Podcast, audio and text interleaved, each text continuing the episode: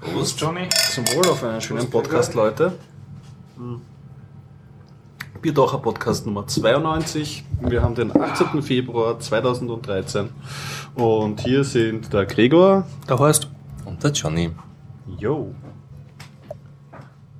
Das war's. Ja, genau. Wir haben uns gemeldet und es war wunderbar. Ja, äh, Themen oder du möchtest ja eine rituelle Frage, oder? Ja, Mit freundlicher Unterstützung. Ah ja, danke, danke Johnny.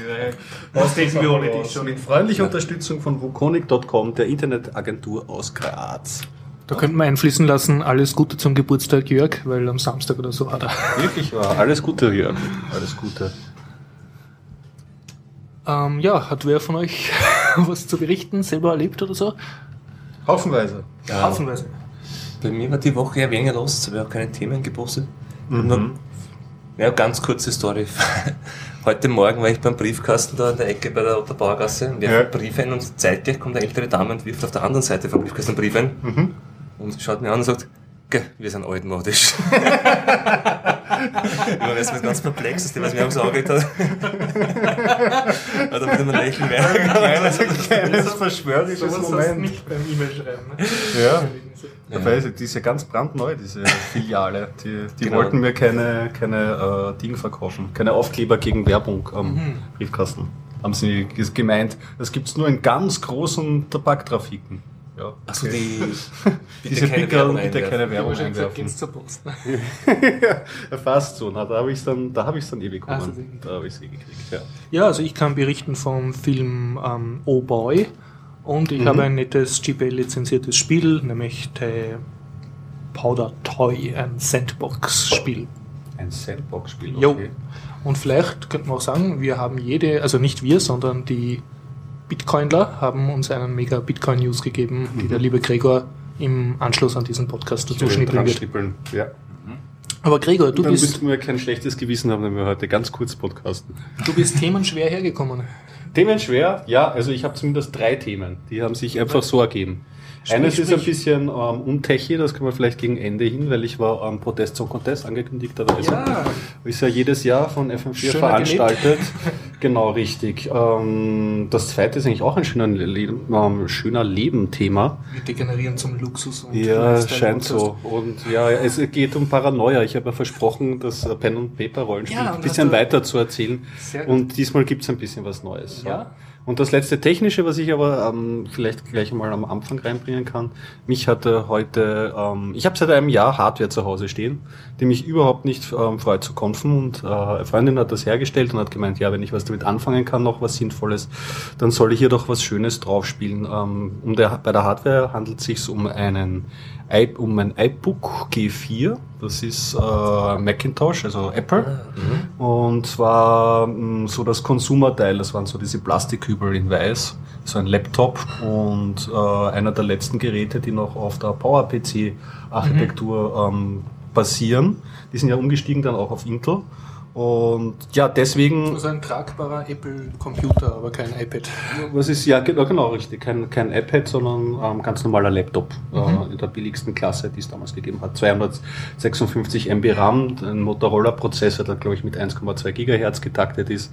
Und den habe ich eben zu Hause rumspie- ähm, rumstehen und von Apple gibt's natürlich keine Updates mehr. Die machen ja relativ kurze Zöpfe mit ihren Veröffentlichungen. Und was eignet sich da besser als ein Linux in irgendeiner Geschmacksrichtung, um alter Hardware wieder neues Leben einzuhauchen?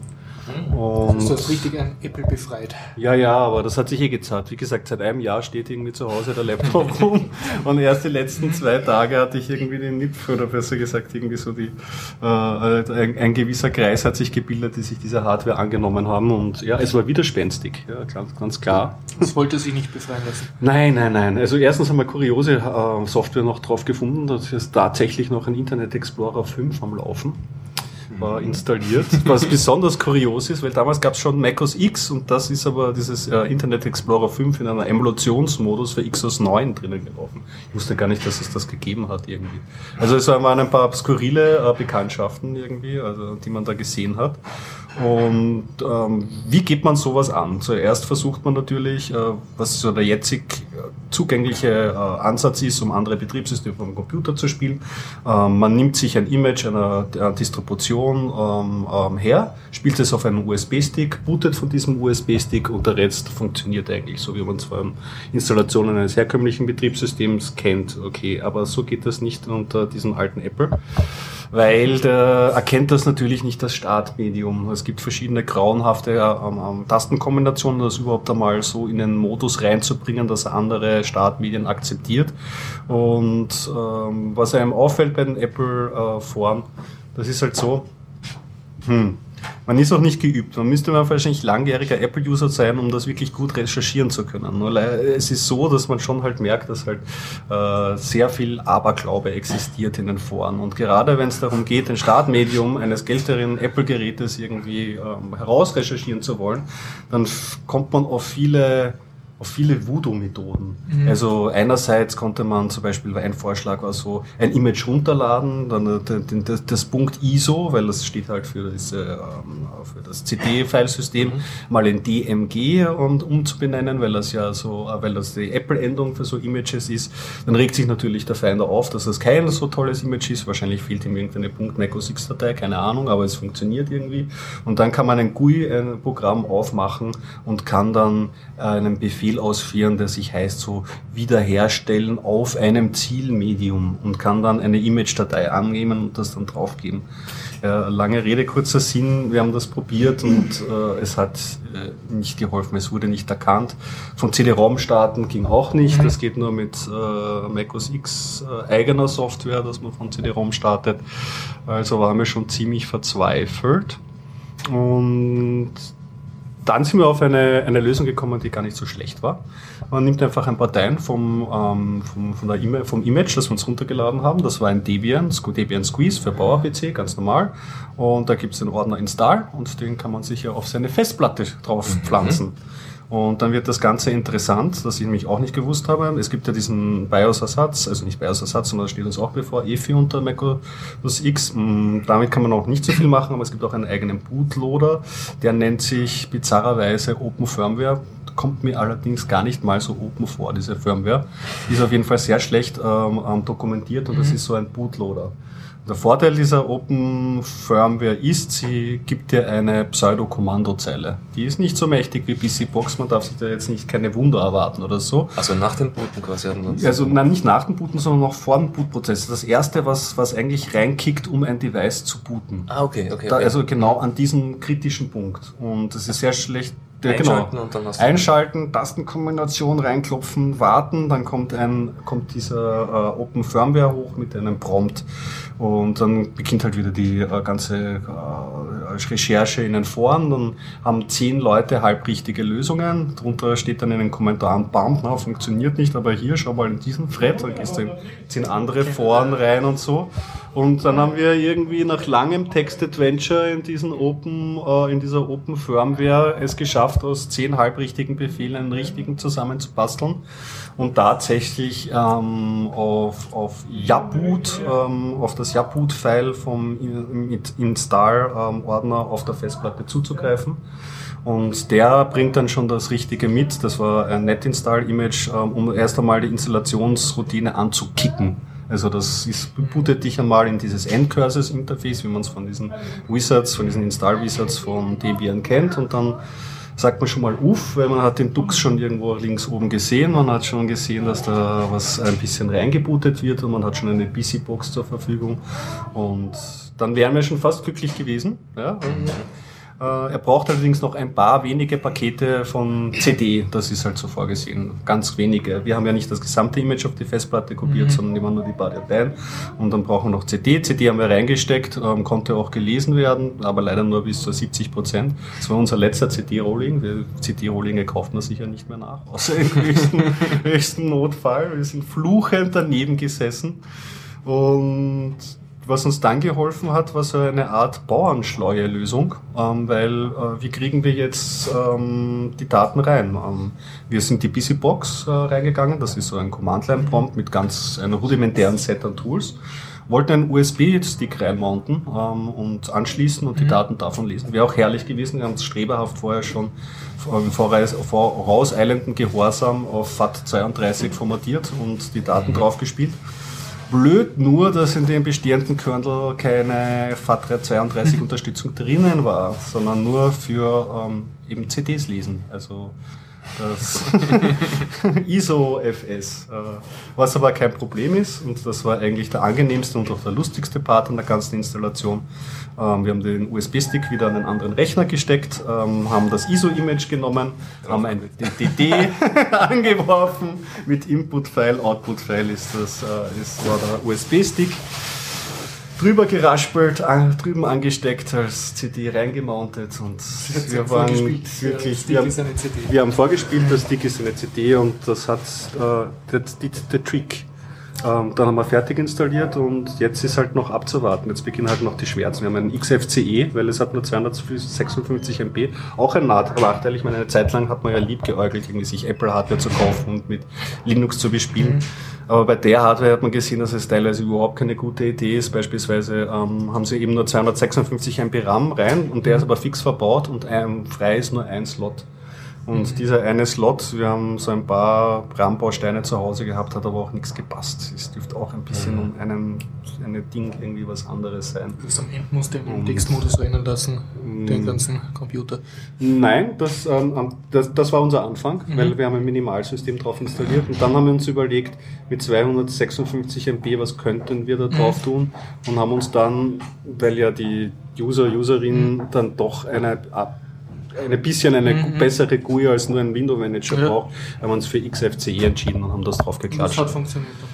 Ja, funktionieren. Ja, jetzt, jetzt beginnen eigentlich die wirklich unlustigen Geschichten, aber damit verschone ich, das haben wir auch noch nicht gelöst, weil ähm, die Netzwerkkarte wird erkannt mit Nachinstallieren der richtigen Firmware. Mhm. Allerdings funktioniert WPA nicht. Und dann, also die, wenn die Recherche schon in Apple-Foren relativ schwierig sich gestaltet, dann ist die ganz, das Allerschlimmste, wenn du so ein Problem hast wie Netzwerkkarte funktioniert, aber diese oder diese Verschlüsselung funktioniert ja, nicht. Ja, weil dann wird es anstrengend, weil die User diskutieren in den Foren dann auch, woran kann es liegen? Das kann natürlich der Router Router sein. Und wir haben ja auch mhm. so einen DDWRT-Router, ich meine, da könnt ihr auch, da könnte man an Parametern drehen. Ist es die Karte selber? Liegt es an einem Netzwerkmonitor von GNOME, der das nicht checkt? Also das WPA-Supplikant runtersteigen, dieses Command-Line-Tool für Netzwerk, ah, über Jahre, Jahre, Jahre. Also, Auf jeden Fall, dir zu Hause nicht Fahrt, du hast ein Projekt, wo du dich dauernd damit beschäftigen kannst. Ja, naja, es ist der letzte Schritt. Also wenn wir, mhm. glaube ich, das WPA so hinbringen, dass man das auch dann über die Benutzeroberfläche für andere Netzwerke konfigurieren kann und dass das gut funktioniert, dann ist es eigentlich eh geschafft. Dann kann man, dann beginnt die Kür, weil dann kann man sich überlegen, wie emuliert man die rechte Maustaste. Da gibt es mhm. Programme wie Maus-Emo, da kann man dann Tastenkombinationen eingeben, wie aktiviert man die, die Sonderaktivtasten, äh, also die Funktionstasten wie lauter, leiser, Bildschirm heller. Da haben sich schon Leute auseinandergesetzt, da gibt es gute How-Tos dazu. Aber ja, wie gesagt, wenn, ohne Netzwerk macht es wenig Dein Spaß. Dein Fazit ist, man soll sich das nur antun, wenn man wirklich gut drauf ist. Also das auf jeden Fall. Es ist extrem Legacy-Hardware. Ich habe das eh schon gewusst, weil ich habe schon mal einen Hackintosh besessen und der umgekehrte Weg, Mac OS X unter einem anderen Gerät zu fahren, ist genauso unlustig.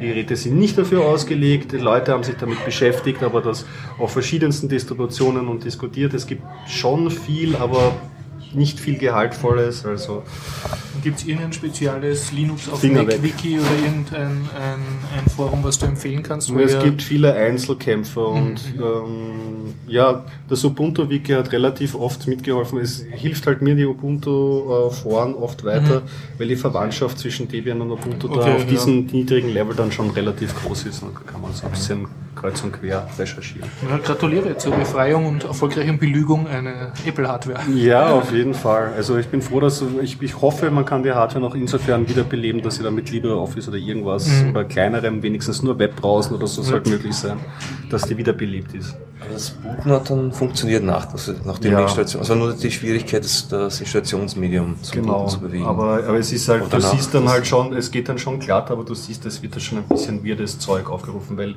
es ist dann dann so, dass diese Open Firmware dann kurz ins Yabboot reinspringt. Das Yabboot benutzt aber genau dann die Befehle von, ähm, von dieser Open Firmware und springt kurz auch zurück und dann erst bestimmt, äh, äh, beginnt der reguläre Bootprozess. Also es ist wild. Es ist nicht so, dass du jetzt nachher eine, einen Laptop hast, wo sein Ubuntu draufläuft und irgendwie, äh, weiß nicht, le äh, leise Mozart gespielt wird drauf. es, es, es fühlt sich schon ruppiger an, das Ganze. Aber es bootet. Aber es bootet. Alles, was sich bootet, ist gut. Super, Digga. Ja. Ich bin stolz auf dich. Also Legacy-Ding. Es, geht, es ist ja nicht nur ein Phänomen von den Geräten. Also bei meinem beim Nexus S würde ich ja jetzt auch bald auf Cyanogen-Mod umsteigen und das ist in, in, Wirklichkeit ja nichts anderes. Es wird die Offenheit des Devices mhm. dafür genutzt, dass du es noch länger als den unterstützten Zyklus, der jetzt meistens bei Mobilgeräten noch kürzer, aber ungefähr zwei Jahre beträgt, dass du es länger betreiben kannst. Mhm. Genau. Apropos, jetzt gibt es ja mobiles Betriebssystem. Google gibt, äh, von Android gibt es ja die Version 4.2.2. Ja, habe ich mir schon. Hast du? Ähm, wenn ich würde ich mein Nexus 4 mit der offiziellen Version von Google betreiben, dann hätte ich wahrscheinlich schon die Möglichkeit, die neue Version zu, herunterzuladen. Ich habe sie mit CyanogenMod am Laufen. Mhm. Die tun dann nicht nur weiter, also nicht nur ein offenes Google drauf, sondern die haben sie auch stark modifiziert. Das heißt, sie, es wird noch ein wenig dauern, bis sie die Änderungen gemerged haben. Also quasi, Google tut ja immer, also Google entwickelt ja nicht öffentlich, also Android ist zwar Open Source, aber die Entwicklung ist nicht öffentlich, mhm. sondern Google macht immer so blockweise, immer so, mhm. bock, wirft einen Batzencode raus, da hat sie Version 4.2.2 und dazwischen wird im Geheimen entwickelt also hinter verschlossenen Türen. Und dann mhm. aber einfach veröffentlicht mhm. in einem Schlag. Was in der Open Source Szene eigentlich unüblich genau. ist. Du hast ja normal ganz viele kleine genau. Patches und so. Ne? Sie behalten sich jetzt schon sehr viel Kontrolle, in welche Richtung das Ganze geht und sie nehmen natürlich Patches auf von Entwicklern, mhm. die vor allem auch vom Serangel-Mod-Team, die was Sinnvolles einbringen, landet es oft in der nächsten Version und dergleichen. Und es ist ja auch die Lizenz offen, nur sie arbeiten quasi ohne auf andere Leute, ohne andere Leute mit einzubeziehen und geben es erst dann einen Einschlag. Mhm hat den Nachteil, dass so, so andere Projekte, die sich ein bisschen von Android entfernen oder Android adaptieren, dann hat dann jedes Mal diese Änderungen nachpflegen müssen, mergen müssen. Oder vielleicht Konflikte, die haben selber schon Änderungen gemacht an Teilen, die jetzt ja. im neuen Android auch oder ähnliche ja. Features, die sie, die es vorher im offiziellen Android nicht gab, hat Sergeant schon, schon implementiert. Jetzt gibt es im offiziellen Android auch. Mhm. Das irgendwie zusammenbringen. Also es läuft immer ein bisschen auseinander während dem Entwicklungszyklus und da muss man wieder schauen, wie man zusammenkommt. Genau, und deswegen äh, wird es auch man fragt ja nie bei Sergeant Mod, wann wird's fertig? Das ist die Frage, die man nicht mehr stellen darf. Also arbeiten ja alle freiwillig dran und natürlich Druck machen es ist, wenn du es erfordern magst, bis gleich mal verschwindet. Ja, Moment, ich muss aber schon sagen, es gibt die Funktion des Community Managers. Ne? ja, bei, bei Nein, so Softwareprojekten. Es gibt genau. schon manchmal sogar Freiwillige, die sich dafür opfern, dass sie dann nur andere Freiwillige koordinieren und eben schauen, ob irgendwelche Tickets gefixt wurden oder so. Man kann sich jetzt schon, glaube ich, auschecken. Es gibt schon erste gutfähige Versionen, aber sie bauen noch keine. Also sie, es gibt ja dann, sobald es einen halbwegs stabilen Stand, also stabilen Experimental Standard gibt, den man verwenden kann, wird sie automatisch dann jede Nacht neu gebaut. Das heißt, du kannst sie fertigen, also neu gebaut heißt neu kompiliert. Momentan gibt es halt nur einen Source Code vom Cyanogen Mod Projekt. Ja. Habe es noch nicht ausprobiert. Wenn das Update draußen ist, kannst du es über over the air irgendwie ja, so genau. Also Cyanogen Mod nur mittlerweile bin ich da, also ich habe jetzt zeitlang habe ich das anfangs öfters gemacht, dass ich über ODR, aber du könntest ja täglich updaten eigentlich. Mhm. Also du könntest den tagesaktuellen Stand. Das ist wie in den frühen Debian da, jeden Tag ein App geht. Nein, es gibt täglich ein neues Bild, ja. Mhm. Und du kannst ja auch mit dem Garrett, dieses Code Review Tool, kannst du dann für dein Device Tree dann auch zusammen, also die Commits anzeigen lassen, so eine quasi ein Ersatz für ein Changelog, einfach die Commit-Kommentare. Also welche Code-Commits waren in der Zeit, wie sind jetzt zwischen diesen beiden Versionen. Das ist eine Art Changelog. Ja, genau, Changelog. Aber eigentlich halt wirklich nur auf, auf Code-Verwaltungsebene, aber sehr, also wirklich sowieso sehr praktisch, weil dann siehst du genau, was geändert wurde. Und wenn du es dann updatest, na, es fühlt sich ja viel besser an, dann schaust du ein, es war nur Placebo, aber der Teil ist beim Verändert Kommentar ausgebessert. Aber ja, ja weißt du irgendwas von einem 422er irgendwie? Was, ist da irgendwas super Tolles? Also ich habe noch nichts gelesen. Ich habe es ich hab's eigentlich gar nicht so wirklich mitbekommen, nur in der Sergeant Mod Community. Also mir ist da jetzt, weiß, ich wüsste auch gar keine Features, die jetzt neu sind. Ja. Ich glaube, das sind nur ganz, ganz kleine Geschichten. Also ich habe schon einen Artikel drüber gelesen, aber anscheinend war keines dieser Features irgendwie so, dass es mir im Gedächtnis geblieben wäre. Also, mhm. keine Ahnung. Und mittlerweile bin ich auch dabei, dass ich nur update, wenn es also entweder Sicherheitsdinge gibt Ja. oder dass ich ein Feature vermisse und weiß, es ist in einer neuen Version draußen. Und CyanogenMod kommunizieren ja sehr schön auf, auf Google Plus, die wichtigsten, also auch aus User-Perspektive, wenn du kein Entwickler bist, wenn sie neue Features haben, die vielleicht interessant sind, lustig sind, dann kann, es gibt immer wieder ein paar Leute in der Community, die sich dann die Mühe machen, da Screenshots machen oder Videos machen und dann, hey cool, das schaut leibend aus, das möchte ich mal ausprobieren und dann Und vermisst du als CyanogenMod-Benutzer jetzt irgendwas, äh, was du haben könntest, wenn du ganz brav das, das offizielle ähm, Jelly Bean oder was du so drauf hättest? nicht Also irgendeine Funktion im Google Play Store oder so? Geht Nein, nicht, oder gar nichts. Hast du nicht keine, erkennbaren Nachteile? gar keinen, nur Vorteile, weil es kann nur mehr. Ja. Allerdings, ähm, das, ich hatte ja schon ein, also mit einem Nexus-Gerät hast du schon von vornherein diese, das Open Source Projekt, Mhm. also das reine Open Source Google drauf. Bei anderen Devices ist es schon so, dass du auf die ganzen herstellerspezifischen Dinge verzichtest. was Also vielleicht ein, eher Vorteil ist. Ne? naja, es kommt davon, wenn manche Leute sind das, ich habe das dritte HTC-Device und ich bin schon so gewohnt, dass ich dieses, dieses Feature habe oder Ja, diese, und diese das App ist, habe und dann die so ein Google, äh, nein, äh, das ist HTC Beats, irgendwie ein komisches Sound-Setup, was dann Ja. halt nicht.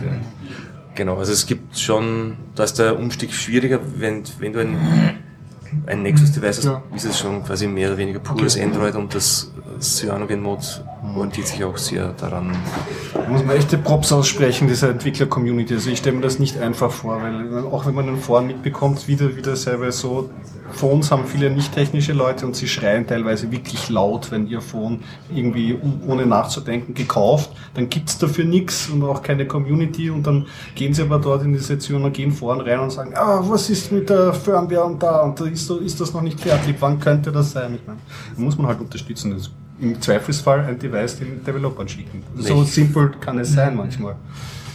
Aber es ist schon beeindruckend, weil sie unterstützen, glaube ich, schon bald annähernd 100 Geräte, also 100 Devices. Das heißt, du brauchst für jedes Device, also du hast ja erstens den gemeinsamen Großteil, der den Großteil ausmacht, also ein Android. Ja. Und dann gibt es also die ganzen device-spezifischen Sachen, wo dann aber vielleicht noch sehr, sehr viel mehr Zeit drinsteckt, weil das dann Ja. auf der Hund begraben ist. Dann hast du vielleicht keine Treiber, keine offenen Sachen, die Referenzimplementierungen Mhm. funktionieren nicht, weil die ein bisschen geringfügig adaptiert worden ist, die Hardware und so Mhm. Dinge. Und wo es dann manche Entwickler halt, dann wirklich die, die unschöne Arbeit ist, also die, wo es wirklich Ja. Dummes Reverse-Ingenieren und anstrengend und nächtelang herumsitzen, um zu erkennen, dass es gar nicht geht und so Dinge. Also Ja. da kann man, und das ist eigentlich beeindruckend, dass sie es trotzdem schaffen, so eine große Community erstens so organisiert zu halten, man es mit allein die Tools, die sie einsetzen. Man merkt, das wird wirklich das ist ein, ein professionelles Softwareprojekt, also ein großes verteiltes Projekt, das sie da managen. Und auch die Leute motiviert sind noch weiterhin. Und das, Macht des Schwarms. ja, wirklich. Also es, es geben immer wieder Leute auf. Es gibt manche Devices, da wechseln die Entwickler sehr schnell. Das sind, Die- sind immer mehr Devices und jetzt mit der Tablet-Klasse auch noch. Ich meine, Samsung, ich glaube, wenn Samsung die Geräte nicht so beliebt wären, nur von, aus Entwicklersicht sind ja die furchtbar unbeliebt, diese Exynos-Plattformen, weil die einfach so Ja. schlimm. Da hatte ja, da gibt es ja schon sehr viel Rand zu dem Thema, aber ja, und die, quasi das Entwickeln für die Nexus-Geräte ist bei den Entwicklern dort so quasi, ah, das ist ein spannende Hobby nebenbei. also da wird alles super schön, man hat überall die Doku, man hat überall Referenzimplementierungen, da kann man sich, da muss man sich nicht irgendwie so mit so Dingen, die nicht lustig sind, aber die meiste Zeit kosten herum, so kann man sich wirklich mit den schönen Dingen am Entwickeln beschäftigen. Tja. Apropos lustig, ich habe für nächsten Sonntag eine Ankündigung zu machen. Gregor, kannst du mir die Meldung zeigen vom äh, Hob? Ich werde mich äh, bemühen, hier. Also der Hob, der ja schon bei uns im Podcast war und die Python User Gruppe ist das führt. Themenliste? Ja, ich habe das irgendwo brav reingepostet, ganz unten Dann wahrscheinlich. schaue ich auf dein Gesicht. Sonntag, den 24. Fragen den Starter-T, Werbung Nein. machen für... OpenStack-Treffen, genau. Ja. Ähm, also die PyUGA, die Python User Group Austria, veranstaltet am Sonntag, das ist dieser Sonntag, Der der, 24. danke lieber Johnny, Februar. Im MetaLab, Rathausstraße 6, 1010 Wien, ähm, ihr Monatstreffen und hat dazu eingeladen jemanden äh, aus Deutschland, der über OpenStack referieren wird. Aus Deutschland weiß ich es nicht genau, aber auf jeden Fall äh, von weit her kommt er und da reden sie über OpenStack und so viel ich kapiert habe, ist OpenStack die Do-it-yourself Cloud. Okay. Also mit der du selber eine Cloud machen kannst. Aber möglicherweise verwechsel ich es jetzt. Ja, ich glaube, er hat ja erwähnt, dass zumindest so die eine, Cloud-Software, so. ich kenne selber jetzt nicht, ich wiederhole nur, was wir da im letzten Podcast nochmal erzählt haben. Ich, er meint jetzt nicht, dass man eine Cloud hat, sondern nur die Bestandteile, die man braucht, um eine Cloud zu bauen. Ja, also es ist mehr eine Richtung. Komponenten, es ist kein fertiges So ein Produkt irgendwie, mit dem sondern man Dinge. Aber wie gesagt, besten war sehr spannend. die- Aber unabhängig ja. davon auch natürlich, wenn man sich ein bisschen für Python interessiert, einfach mal die Python-Leute kennenlernen in der Python-User Group ist auch immer sehr, sehr nett und ein, lustig. ein spannendes Thema. Ja. Mhm. Und Cloud. Sowieso immer empfehlenswert. Genau. Jo, das war mein. Ich habe da ein, ein Thema vom Florian. Ich wollte dich fragen, Horst, ob du da schon, äh, hast du Steam for Linux schon ausprobiert? Ja, habe ich, kann ich sogar ein bisschen berichten drüber. Also ich bin ja großer mal, Spiele für und Spiele für Linux-Enthusiast äh, und Steam. Äh, Steam kennen die Windows-User. Das ist so eine, wie soll man das sagen, ein kommerzielles Game-Repository, wo sozusagen äh, in der Cloud äh, die Spiele äh, gehostet werden und äh, du kannst jetzt sagen, okay, ich zahle und dann kriegst du das Binary runtergeladen, aber es ist halt eine enge Verzahnung mit der Cloud. Also du meldest dich Okay. dort an, hast dort dann pro Spiel deine Foren und deine Das ist ein Spielestore. Ein Spielestore, ja, der jetzt aber nicht Micro, von Microsoft betrieben wird, sondern unabhängig. Also sie sind vor allem dadurch berühmt, dass sie Counter-Strike und noch so ein paar Ego-Shooter verkaufen. Und was die Leute, also was sie, Valve dahinter. glaub ich. Genau, Valve, ja. Und ähm, sie haben das freie Spiel, das gibt's auch unter Linux, das Team Fortress heißt, das ist auch so ein Gruppen-Ego-Shooter, aber halt nicht so berühmt wie Counter-Strike. Und diesen Team Fortress gibt's eben gratis jetzt mit unter Linux mit diesem Steam Client für Linux. Ja, genau. Habe ich auch zum Laufen gebracht, aber dann nach irgendwelchen Steam-Updates oder ich habe das irgendwie verschusselt, äh, jetzt geht's gerade nicht mehr, aber der, der Steam-Client geht immer noch. Also, Mhm. was soll ich sagen? Ich bin jetzt nicht so hundertprozentig zufrieden damit, aber möglicherweise habe auch ich irgendwie Es mich dafür installiert. Er ist auf jeden Fall da. Musst du Und es gibt jetzt kommerzielle Linux-Spiele zum Kaufen und Steam, das muss man schon sagen, dass, äh, die können das sehr gut. Die haben so gewisse Preise für ihre Spiele. Sagen wir jetzt Counter-Strike kostet halt normal 15 Euro Mhm. und dann haben sie immer wieder so Special Sales und da steht ja nur dieses Wochenende super Mhm. Special Extra Sale Counter-Strike für nur noch 3,44 Euro. Das ich Und dann denkst du mal, da muss ich ja, ja. jetzt draufklicken, wow, was ich mir da spare, ja unmöglich. Ja. Und also das können sie einfach gut und ich hoffe, Um einen Pass zu erzeugen, ja. Ja, und dann willst du halt, so wie beim Humble Bundle so circa, also du willst da unbedingt draufklicken und sogar ich war schon fast so weit, dass ich mir das Counter-Strike für Linux kaufen wollte, aber ich hab's dann eben nicht gemacht. Ähm, kann man Steam jetzt, äh, wenn man Ubuntu beispielsweise hat, aus, aus deren Softwareverwaltung installieren heraus oder hast du direkt auf der Steam-Homepage ein Paket runtergeladen? Ich habe noch aus der? Steam Beta war das, äh, also ich habe noch äh, ein, ein Binary von der Steam äh, Homepage runtergeladen. Mittlerweile ist Steam jetzt aber integriert in das Ubuntu Software Center, das erlaubt ja auch kommerzielle ähm, Sachen oder von Drittanbietern äh, Okay. Sachen. Und du kannst dir kostenlos über den Ubuntu Software Center den Steam Client downloaden und Auch installieren. den findet man dann. Ja, was ich auch empfehlen würde. Ja. Ich nehme an, meine Probleme rühren auch daher, dass ich da Dass einfach schon Beta-Nutzer war und das dann nicht mehr sauber deinstalliert habe. Ja. oder so.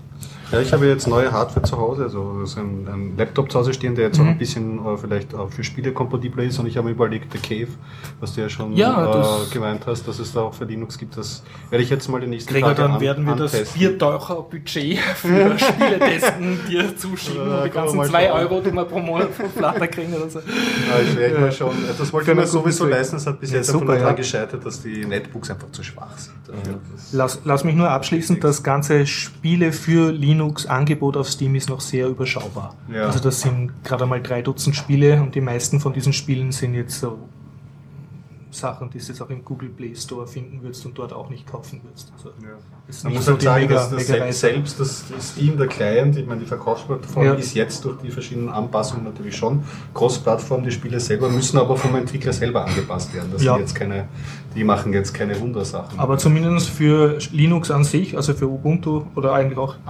anderen Linux äh, an sich und für Linux als Spieleplattform ein großer Schritt, dass jetzt ein ernstzunehmender Seller da draufgegangen ist. Zum Vergleich kann ich nur sagen, es gibt die Sura. Die Sura ist auch Das so ein, erzählt, ähm, ja. eine Plattform und größtenteils findest die, äh, die Linux-Spiele von die Sura findest jetzt langsam auch auf Steam. Mhm. Also zum Teil kannst du einen super Preis vergleichen und sagen, wow, das habe ich mir damals gekauft beim Humble Bundle an die Sura Key gekriegt oder ich habe es direkt auf die Sura gekauft und jetzt kostet dasselbe Spiel auf Steam Ja. Das könntest du es da nochmal kaufen oder so. Oder natürlich hättest du es auch direkt übers Ubuntu Software Center kaufen können. Ein und dasselbe Spiel, aber das ist dreifach verwaltet. Ja, gut, und ich denke, das wird noch dauern, bis sich diese Plattformen dann untereinander auch einigen, dass du dann weißt, das Spiel gehört dir jetzt schon und ihre Keys austauschen, dass nicht alles immer fünfmal oh, nachinstallieren Hoffentlich. ich meine, man hört nicht allzu viel Gutes aus der Spieleszene mit ihren äh, äh, Online-Checks, dass du online sein musst, um den Lizenzschlüssel zu überprüfen und so weißt eh. Aber zu hoffen ist es und Linux ist auf jeden Fall eine Plattform, die das gut ja, unterstützen wird, könnte. Wird, ja, ja der Valve-Chef, der hat eh schon also die letzten paar Blogartikel hat immer so gegen Microsoft geschossen und ihrer neuen äh, DirectX-Plattform irgendwie und die ist ja auch diese Steambox äh, in genau. der Pipeline die dann Aber auch Linux-basiert sein soll. Damit du dann auf der Steambox was spielen kannst, müssen es wirklich noch sehr viel mehr Spiele konvertieren auf ja. Linux. Also derzeit würde es sich nicht auszahlen. Ja, ja. Und Zeit. Ja. Okay. Na, ich werde mir das auf jeden Fall anschauen. Ich war höchst erfreut. Ich, glaub, ich, ich hoffe, ich bilde mir das gerade nicht ein. Ansonsten lüge ich halt jetzt schamlos. Ich glaube, ich habe einen Tweet gelesen von den Broken Rules Leute, dass das Chasing Aurora, ein neues Spiel, auch schon auf Linux portiert sein soll und über Steam eigentlich. Ah, sehr gut. Ja, ja. das, das wäre ein, ein ja. Versuch wert. Das Aber vielleicht ist es auch kompletter Blödsinn. ohne, ja, genau, ohne Gewehr. Wenn das nicht ist, dann setzt das um. Ein kleiner Veranstaltungstipp auf subutron.com. Wer in Wien wohnt, gibt es immer so Veranstaltungen von ah. Yogi, der den Subotron-Shop hat im Museumsquartier und der hat zum Beispiel mit den Broken Rules einen der nächsten Tage, oder es war schon, ähm, hat er so einen Veranstaltungsabend, wo die erzählen, wie das ist, so ein Spiel fertig zu programmieren. Also so eine, ein Blick zurück auf mhm. die ebenfalls Chasing Aurora. Interessant. Jo. Johnny, ein schöner Nebenthema. Schöner oh. Kreditkarten manipulieren? Nein, ich habe diese Woche leider sehr wenig, also leider. Ich habe jetzt weniger mit dem herumgespielt, das liegt noch rum. Ich würde noch gerne weiter basteln mit der, mhm. mit dieser Quick-Ding, aber kann ich nichts Neues erzählen. Immer ein bisschen nachziehen. Äh, schöner Leben. Ich habe einen Bug heute in meinem Android Twitter-Applikation, in meiner Android Twitter-Applikation gefunden. Ich verwende TweetDeck, ich weiß nicht, ob das kennt man, ja. von anderen Plattformen auch. Was ich nicht wusste, ist, dass er mittlerweile schon zu Twitter gehört, also von Twitter aufgekauft wurde, mhm. eh schon mhm. seit über einem Jahr oder länger. Und das zwar. War ja Entwicklungsstopp dann. Ja, genau, offenbar, weil es gibt einen Fehler scheinbar, dass ich ein Tweet war in der Timeline bei mir leer. Wenn ich ihn anklicke, stürzt Twitter, also stürzt Tweet, TweetDeck ab mit einem, also Exception. Und zwar, ich kann es eben nicht lesen. Ich konnte es dann nur auf der Webseite nachlesen, was in einem Tweet drin stand. Und zwar reproduzierbar jedes Mal. Und offenbar, und auch die Exception, die geworfen wird, lässt darauf schließen, dass die irgendwie die, da eine Regex bauen und da diese Sonderzeichen im Tweet nicht escapen und offenbar war in dem Tweet eine öffnende Klammer, aber keine schließende Klammer. Und deswegen war es keine gültige Regex und deswegen stürzt das Ding ab. Oh, also eh schon lustig genug und dann haben wir gedacht, okay, ich bin so brav und das weiß ich auch, woran das liegt ungefähr. Da kann ich einen sinnvollen Bug-Report schreiben mhm. und mache mir da wirklich da drei Minuten die Mühe und, oder fünf Minuten und schreibe das zusammen und schicke das an die Adresse, die im, im Google Play Store hinterlegt ist. Ich habe android.tweetstack.com. Ja kommt noch zwei Minuten ein Mail zurück vom Mailer-Demon, this address does not exist anymore. Also die offizielle Kontaktadresse von, von so einem großen Entwickler wie Twitter. Ja, also das schaut Twitter, so aus, als mag Twitter Twitter ja. Liebes Twitter, get your shit together. Ja, na, sie werden es einfach, glaube ich, wie du sagst, einfach sterben lassen und nicht weiterentwickeln und den ja. eigenen Okay. Also da ein forschen, ist, ist, vielleicht gibt es jetzt auch einen Tweet des Todes, den du jetzt irgendwem schicken kannst und der ganz offizielle Twitter Web-Client stürzt ab. Also das, da hätte ich einige Leute, denen ich dann gern so einen Tweet schicken würde. Mm, es wird bei manchen Clients angezeigt, das steckt glaube ich in manchen äh, Twitter-Clients, dass du siehst, von welchen Devices und von welchem Client es weggeschickt wird. Ja, ich, ja. ich gehe mir zu wenig aus mit der Twitter-API, genau, aber es, es, kann ja... Man sieht es manchmal. Genau, ja. So, und dann könnte es gezielt das raus nach denen. Als, als keine, keine Anwendungsfall. Aber man kann, also die ganze TweetDeck-Geschichte ist sehr traurig, ich kenne es auch. Ich verwende TweetDeck jetzt nur noch im Browser. Da wird es auch noch weiterentwickelt. Anscheinend ist das der Plan von Twitter für TweetDeck. Und ich habe eine Zeit lang, für die Leute, die mich so enttäuscht sind wie ich von TweetDeck und dass das irgendwie so am Sterben ist, gab es ja dieses TweakDeck mit EAK. Ja. Das habe ich mir dann auch installiert, habe sogar die Donate-Version. Es gibt eine werbefreie Gratis-Version, aber wenn man sie unterstützen möchte, gab es eine Donate-Version, da gibt es immer noch. Aber sie machen zu wenig Updates. Es ist einfach jetzt auch seit einem Jahr nichts passiert und ich fürchte fast, in der Zeit, wo Twitter auch schlechte Presse bekommen hat, wo sie nämlich den Twitter-Clients gesagt haben, na, wenn ihr so und so viele Anfragen habt, dann wird es aber auch mal Zeit, dass wir uns mal zusammenhocken und mal sprechen über äh, Mhm. Geld. Über Bares. ja, genau, über Bares, äh, dass das diesem Sterben ähm, irgendwie anheimgefallen ist. Und was wirklich traurig ist, weil ich bis jetzt noch immer keinen Twitter-Client gefunden habe, der zu 100% meinen Ansprüchen genügt. Also ich habe immer so vier, fünf am, am Tablet laufen und schaue sie mir an und alle können irgendwas super gut und in anderen sind sie total schlecht. Also gibt es noch viel Luft, schade, dass sie da halt Und so hast du einen zumachen. Client, der Identica und Twitter sinnvoll kombiniert? Ja, hatte ich mal, aber dadurch, dass ich meinen, meinen Identica-Account irgendwie so still und leise sterben habe lassen, habe ich das, Das, da sind nicht mehr- Biertaucher-Postings drauf, jede Woche. Wirklich, Ja, oder? genau. Da ist das neue Biertaucher draußen. Vielleicht bin ich mir noch mal ein Herz. Mein Account gibt's noch. Ich müsste nur wissen, ich glaube, ich bin mir nicht sicher, aber TweakDeck hat, glaube ich, nicht. Ich habe Seismic, glaube ich, eine Zeit lang ähm, genutzt. Genau, hatte ich früher. Ich glaube, der, der Account der Identica, bin ich mir aber nicht sicher. Twika, glaube ich, gibt es auch. Mustard auf jeden Fall. Also das, was Mustard, bestimmt genau, ist, ist. Mustard kann man machen. Ich meine, es fallen ein bisschen die Augen raus vor Hässlichkeit, aber er, er funktioniert. Es funktioniert. Na, ich war damals auf der Suche nach vernünftigen Clients zu der Zeit, als der offizielle Twitter-Client auf Android einfach furchtbar war. Ich meine, ich Mhm. habe jetzt auch schon einen benutzt, aber zwar immer noch noch installiert. Immer, also ich finde ihn schrecklich. Aber ganz anfangs war er überhaupt unbenutzbar und langsam und da waren alle anderen Drittanbieter deutlich besser unterwegs und bin da irgendwann bei Twitter hängen geblieben, weil man so gewohnt hat mit dieser Die Spalten sind halt super. Ja, genau. Also das, das suche ich auch immer. Diese Funktionalität suche ich auch bei anderen Clients und das ist halt immer unterschiedlich gut. Aber auch, man sieht ja auch, für Tablet haben sie es nicht mehr richtig optimiert. Also am Tablet Ja. könnte man so schön was machen. Aber es schaut Der nicht eine schön große aus. Spalte, so groß wie das Tablet.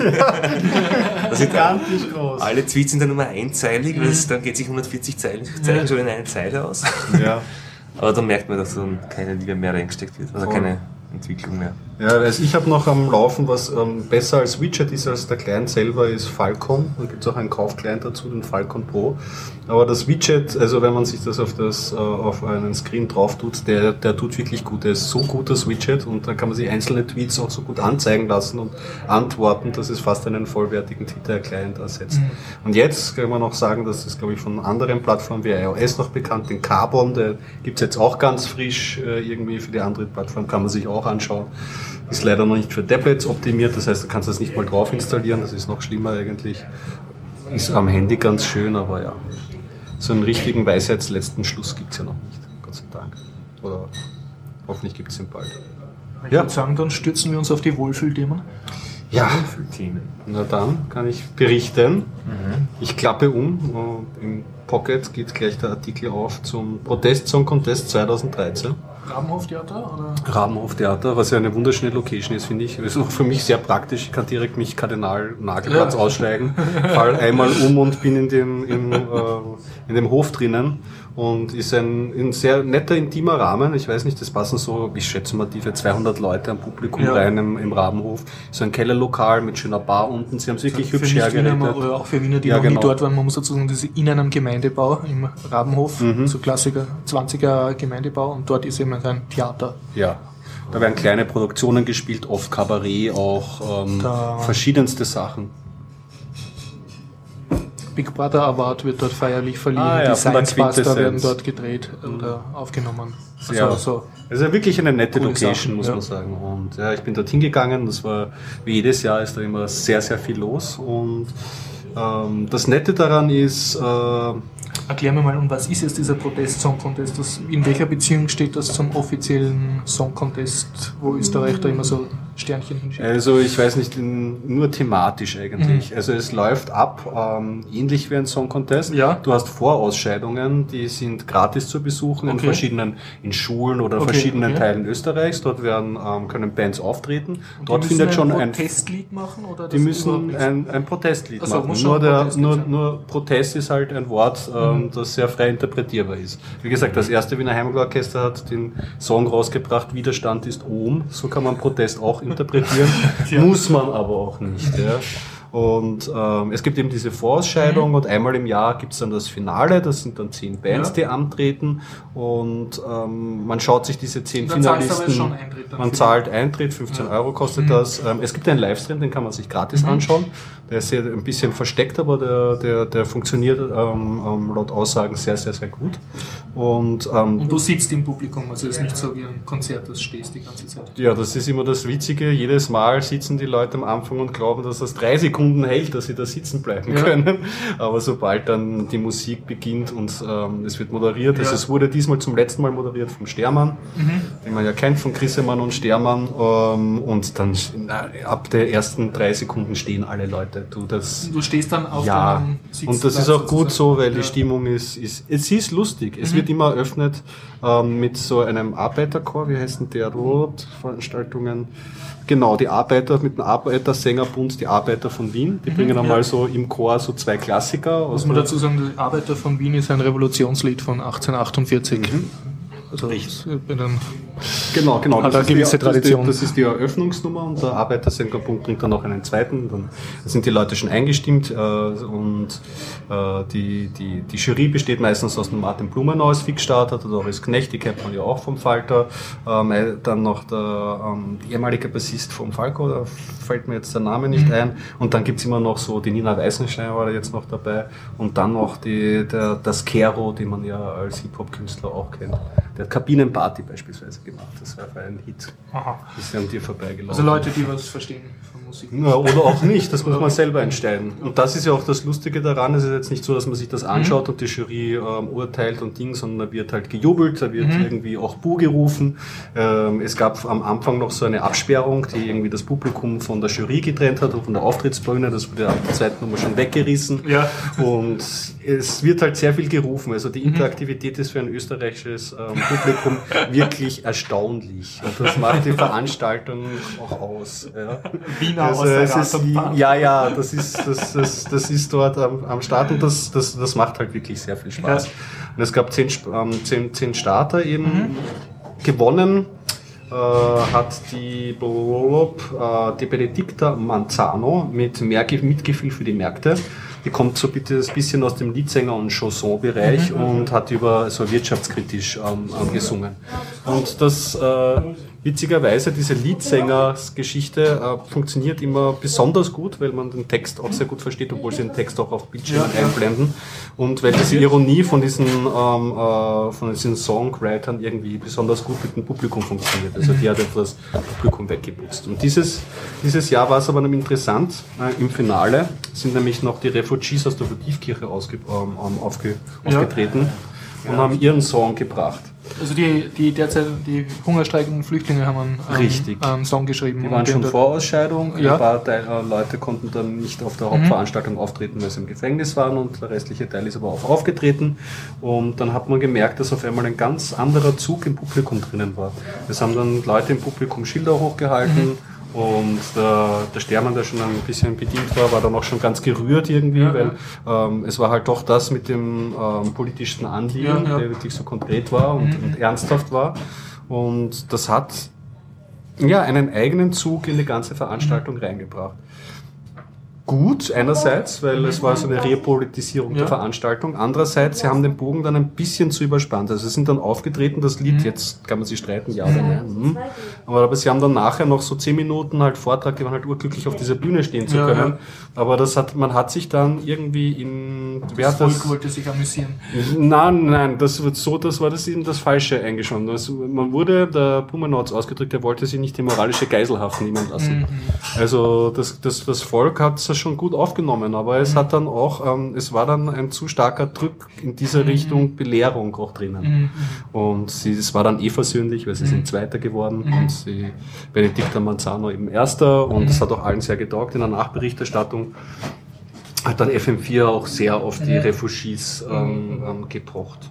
Ich fand es gut, so wie es ausgegangen ist. Okay, also ja. mir, mir waren die Refugees auch sehr sympathisch, aber Und dann im. Endeffekt war mir dann der Druck dann auch zu groß. Also der, der, der Moralpolitdruck, den sie ausgeübt haben. Oder Und ganz praktisch, du hast. Getränke nur in der Pause gekriegt oder haben die Leute dann im Publikum auch getrunken? Du Und gehst, du, ja, ja, das ge- gehst du Oder während- gehst während dem Pro- Du versäumst dann halt mit dem Gefahr, also wenn Mhm. jemand Vater gerade von der Jury spricht, kann man schnell rausgehen. Also ist okay, also weil auch so ein bisschen ja. entkommen und gehen. Und am Ende hast du noch eine große Pause, wo sich Leute dann anstellen, weil Mhm. dann zieht sich die Jury zur Beratung Mhm. um Okay, zurück. okay. Und es war ziemlich spannend. Also das, äh, die Entscheidung war wirklich auf Messerscheide und am Mhm. Ende hat echt der Bassist von Falco, der Paul ähm, Mhm. Kretbeck, genau, Skretbeck, entschieden ähm, äh, über, über, über die wahren Positionen. Also es war diesmal wirklich eine bemerkenswerte Veranstaltung.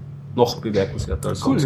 ja. Also eindeutige Biertaucher-Empfehlung von dir. Jedes Jahr lustig. Lustig und interessant. Ja. Kann man auf jeden Fall hinlatschen. Cool.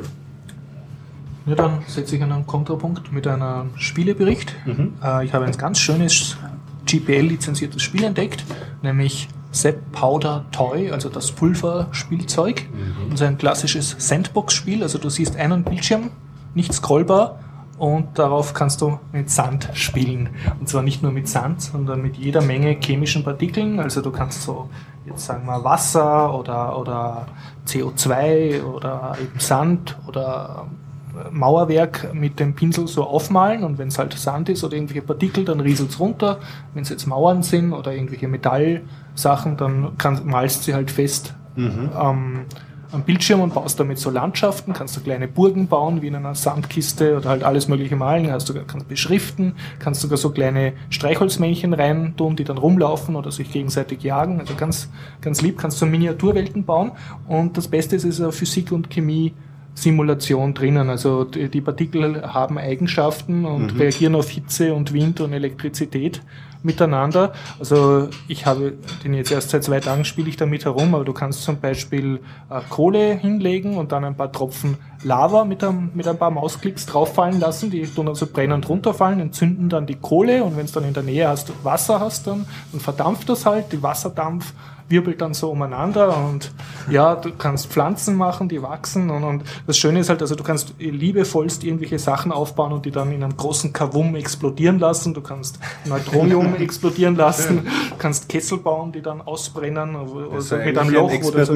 Ja, ein richtiger Chemie-Experimentierkasten, alles das, was man im wahren Leben tunlichst nicht tun sollte, zum Beispiel einfach schauen, was passiert, wenn du in eine Pfanne mit brennendem Öl jetzt irgendwie bei, irgend noch einmal Wasser reingießt, kannst da genussvoll machen und dich freuen. Und das Schöne ist, also das nutzt äh, die OpenGL-Effekte recht gut aus. Also du hast Okay. dann wirklich so Farbexplosionen Ist und alles. anzusehen.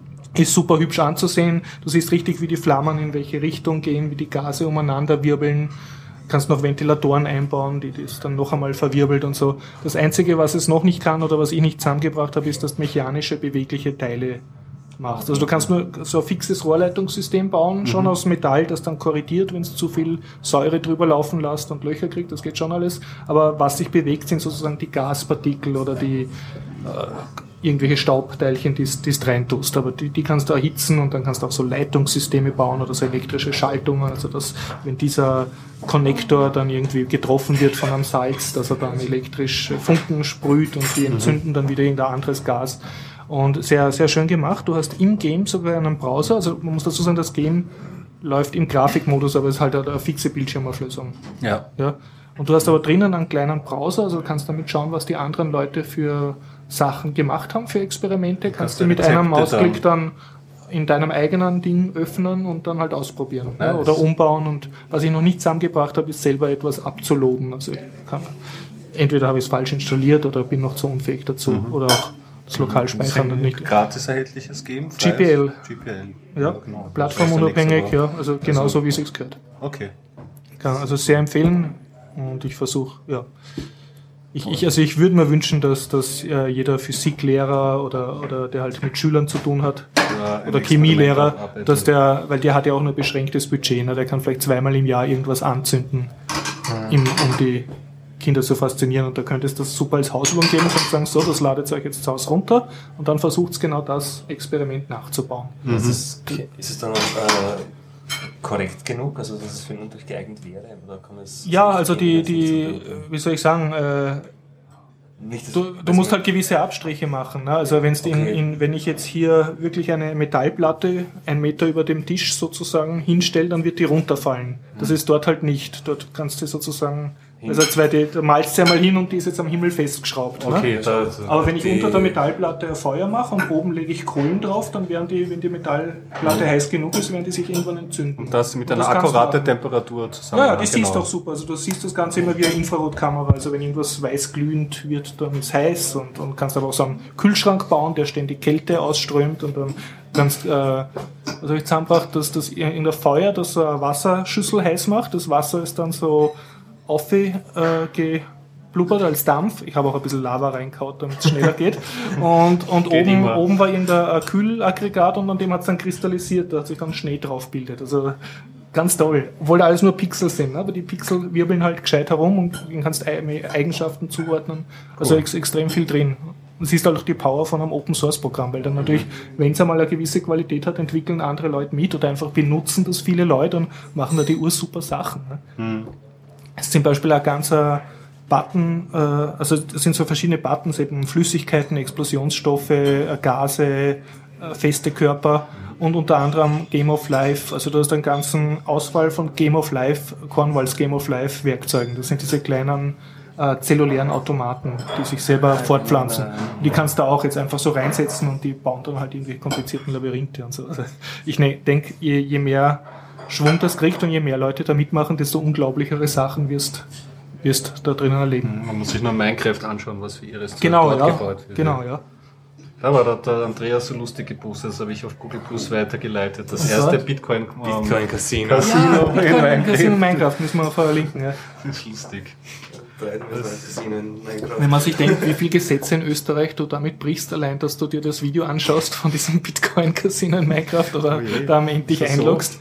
Naja, Ja. es gibt ja in Österreich das, das Glücksspielmonopolgesetz. Ne? Du darfst Aber da ich nicht darf dann, mir trotzdem ein Video anschauen von einem Casino, das in Österreich nicht legal wäre. noch, aber jetzt stell dir vor, jetzt stell dir vor, du loggst dich jetzt da auf diesem Minecraft-Server ein Also, und hast gleichzeitig noch Bitcoins und tust die da jetzt transferieren. Aber Online-Glücksspiele. zum Thema Video, da war ja, also war ja, anderes Thema war ja der Kometeneinschlag, in, äh, Meteoriteneinschlag Genau. in Russland. Mhm. Da hat man auch gehört, in der, es gab ja erstaunlich viele Videos auf YouTube dazu zum. Thema, weil sehr viele Autofahrer in Russland scheinbar diese Kameras in der Windschutzscheibe drin haben. Und da wurden ja Videos gesperrt, weil im Autoradio Musik gelaufen Ja, ist, die GEMA sperrt. Äh, so in Deutschland nicht Ja. verfügbar war. Ja. Das ist- Baseball-Menschheit. Wenn man das Historische sehen, aber wegen dem Ich Radio. glaube, GEMA und. AKM brauchen wir gar nicht mehr kommentieren, Ja. das brauchen wir nur noch kommentarlos vorlesen, was die jetzt aufhören. Was mich verwundert, also verwundert, interessant fand, das wusste ich vorher nicht, aber erst aus diesem Meteoriteneinschlag quasi so in diversen Blogs gelesen.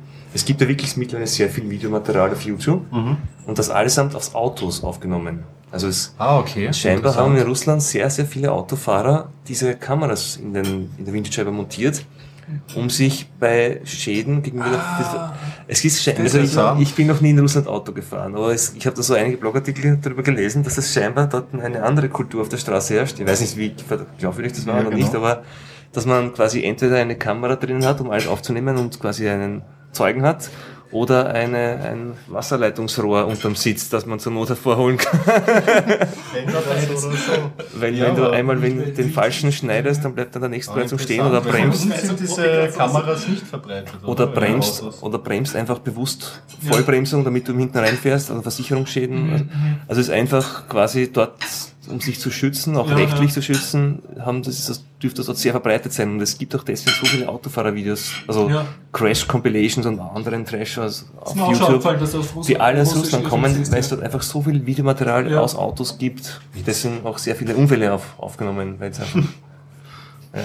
Habe ich was gelernt? Ja, das, das habe ich auch nicht gewusst. Aber Russland auch gerade. Ja. Ja. Aber braucht man nicht unbedingt. Also, das war das uns hingeführt hat. Du hattest noch was Schönes. Ich hatte ein Thema, aber das werde ich das nächste Mal vortragen. Ich wollte es jetzt nur anteasern, weil ich bin auf einen Artikel gestoßen. Dass es eine niederländische Initiative gibt, die das sogenannte Fairphone produzieren möchte. Ja.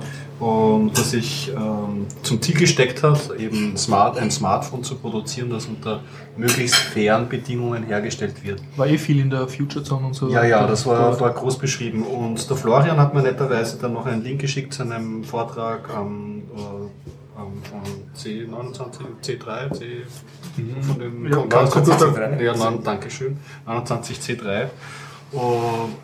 Wo schon beschrieben wird, wie schwierig ist es, einen fairen Computer herzustellen, weil allein die Rohstoffe wie die seltenen Erden oder so halt sehr schwierig zu, bes ähm, zu besorgen sind.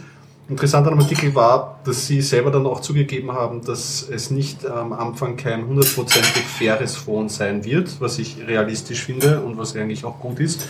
Ich meine, das soll einem nicht davon abhalten, davon äh, generell diesen Weg einmal einzuschlagen. Und ja, ich werde mir auf jeden Fall den Vortrag anschauen und das nächste Mal mehr über die Initiative und über das Ding anschauen. ähm, Und äh, über den Vortrag, den mir den Vortrag Okay. anschauen. Ja.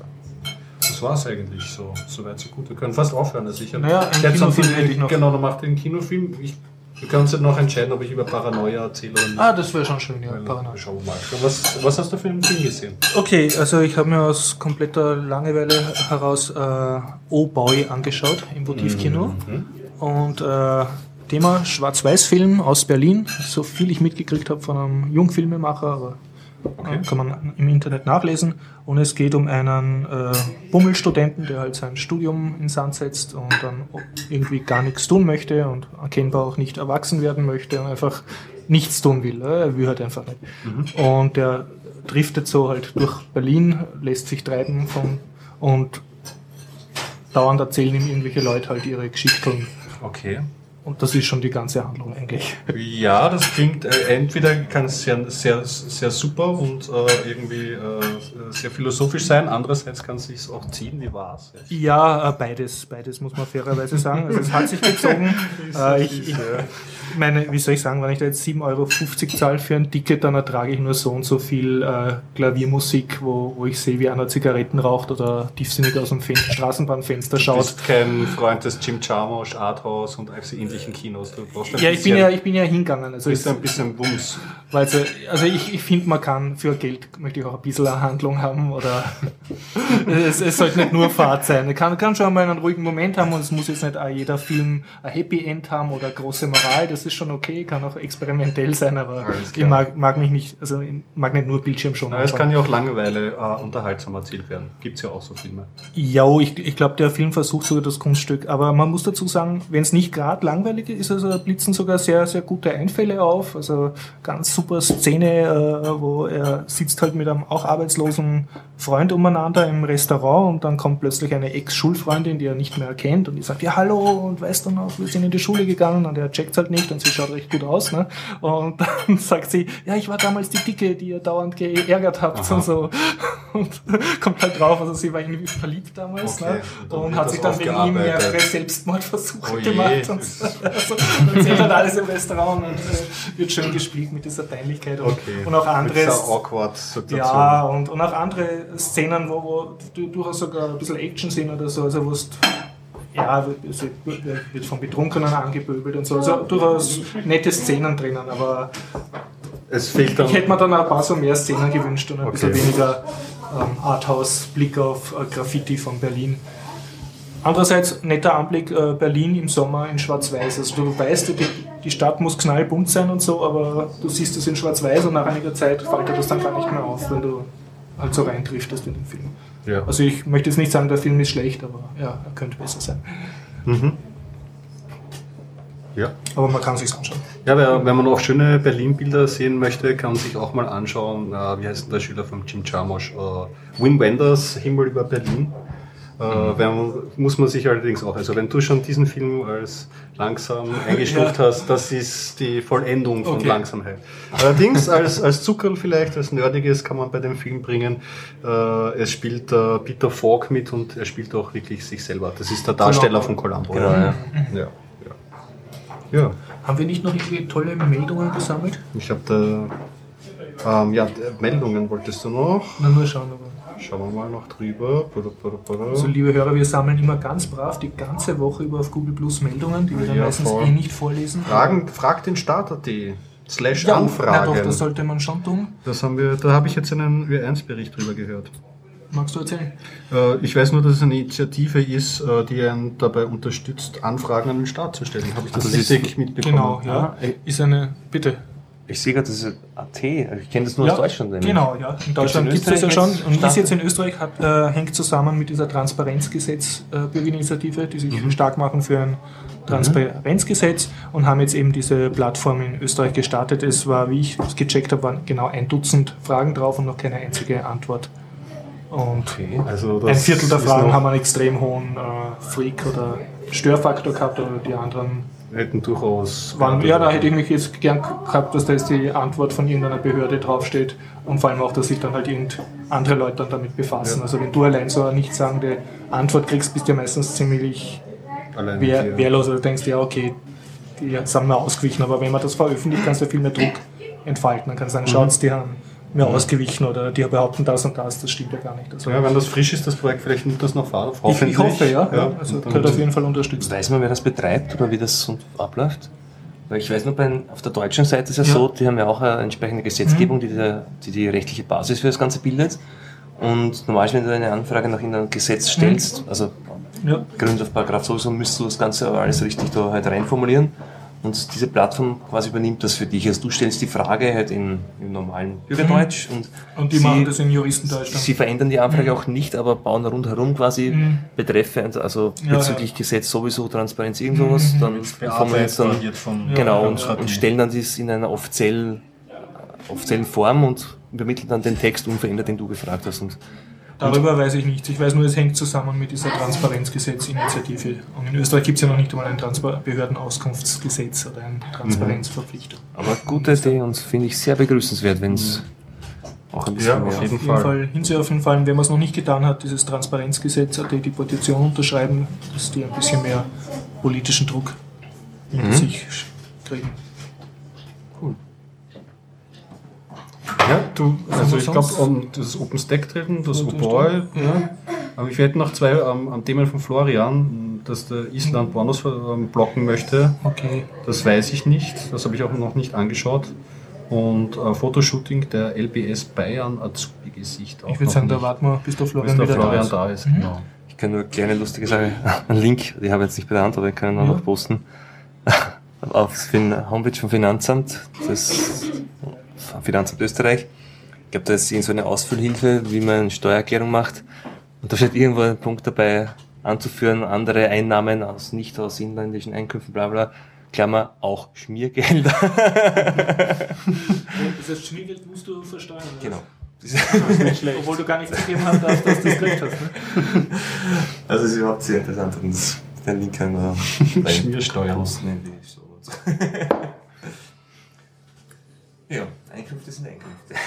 ja, sind zu versteuern, ja. Ja, zum Abschluss noch Paranoia. Ja, bitte, bitte sprich von Paranoia. Kann ich ja erzählen, dass wir zum, zum vierten Mal zusammengehockt sind und mhm. jetzt, äh, also für die Hörer, die es noch nicht gehört haben, Paranoia, das ist ein Pen-and-Paper-Rollenspiel, das heißt, man sitzt mit Papier und Bleistift an einem Tisch und erzählt sich gegenseitig Geschichten und wir haben uns da ein System ausgesucht, das in der Zukunft spielt, in einem totalitären ähm, System aller 1984. Der oberste Herrscher ist ein Computer, wir arbeiten für den Computer, sind Troubleshooter, müssen Aufträge erledigen und es gibt sehr viele Arten zu sterben, weil man kann alle Nase lang Hochverrat begehen. Hochverrat begeht man, indem man entweder nicht glücklich ist oder ein Mutant ist oder man ist ein Verräter oder man ist Kommunist. Wobei der Kommunismus ist eine gewisse Sache bei dieser Welt. Der wird als oberstes Oberhaupt wird John Lennon angebetet. Irgendwie. Okay. Also das hat irgendwie seltsame Sachen. Also John Lennon singen sollte man wahrscheinlich auch nicht im Alpha-Quadranten, weil das wird wahrscheinlich auch mit sofortiger SEP oder also SEP in Sachen Leser mal mit Exekution exekutiert oder Exekution generell ähm, mhm. quittiert. Ja. Und was ich mich erinnern kann, man arbeitet ja auch gegeneinander. Was du ja, hast. also Verräter kann man auch dadurch sein, dass man einer Geheimorganisation angehört. Grundprämisse, jeder der Mitspieler gehört einer Geheimorganisation an.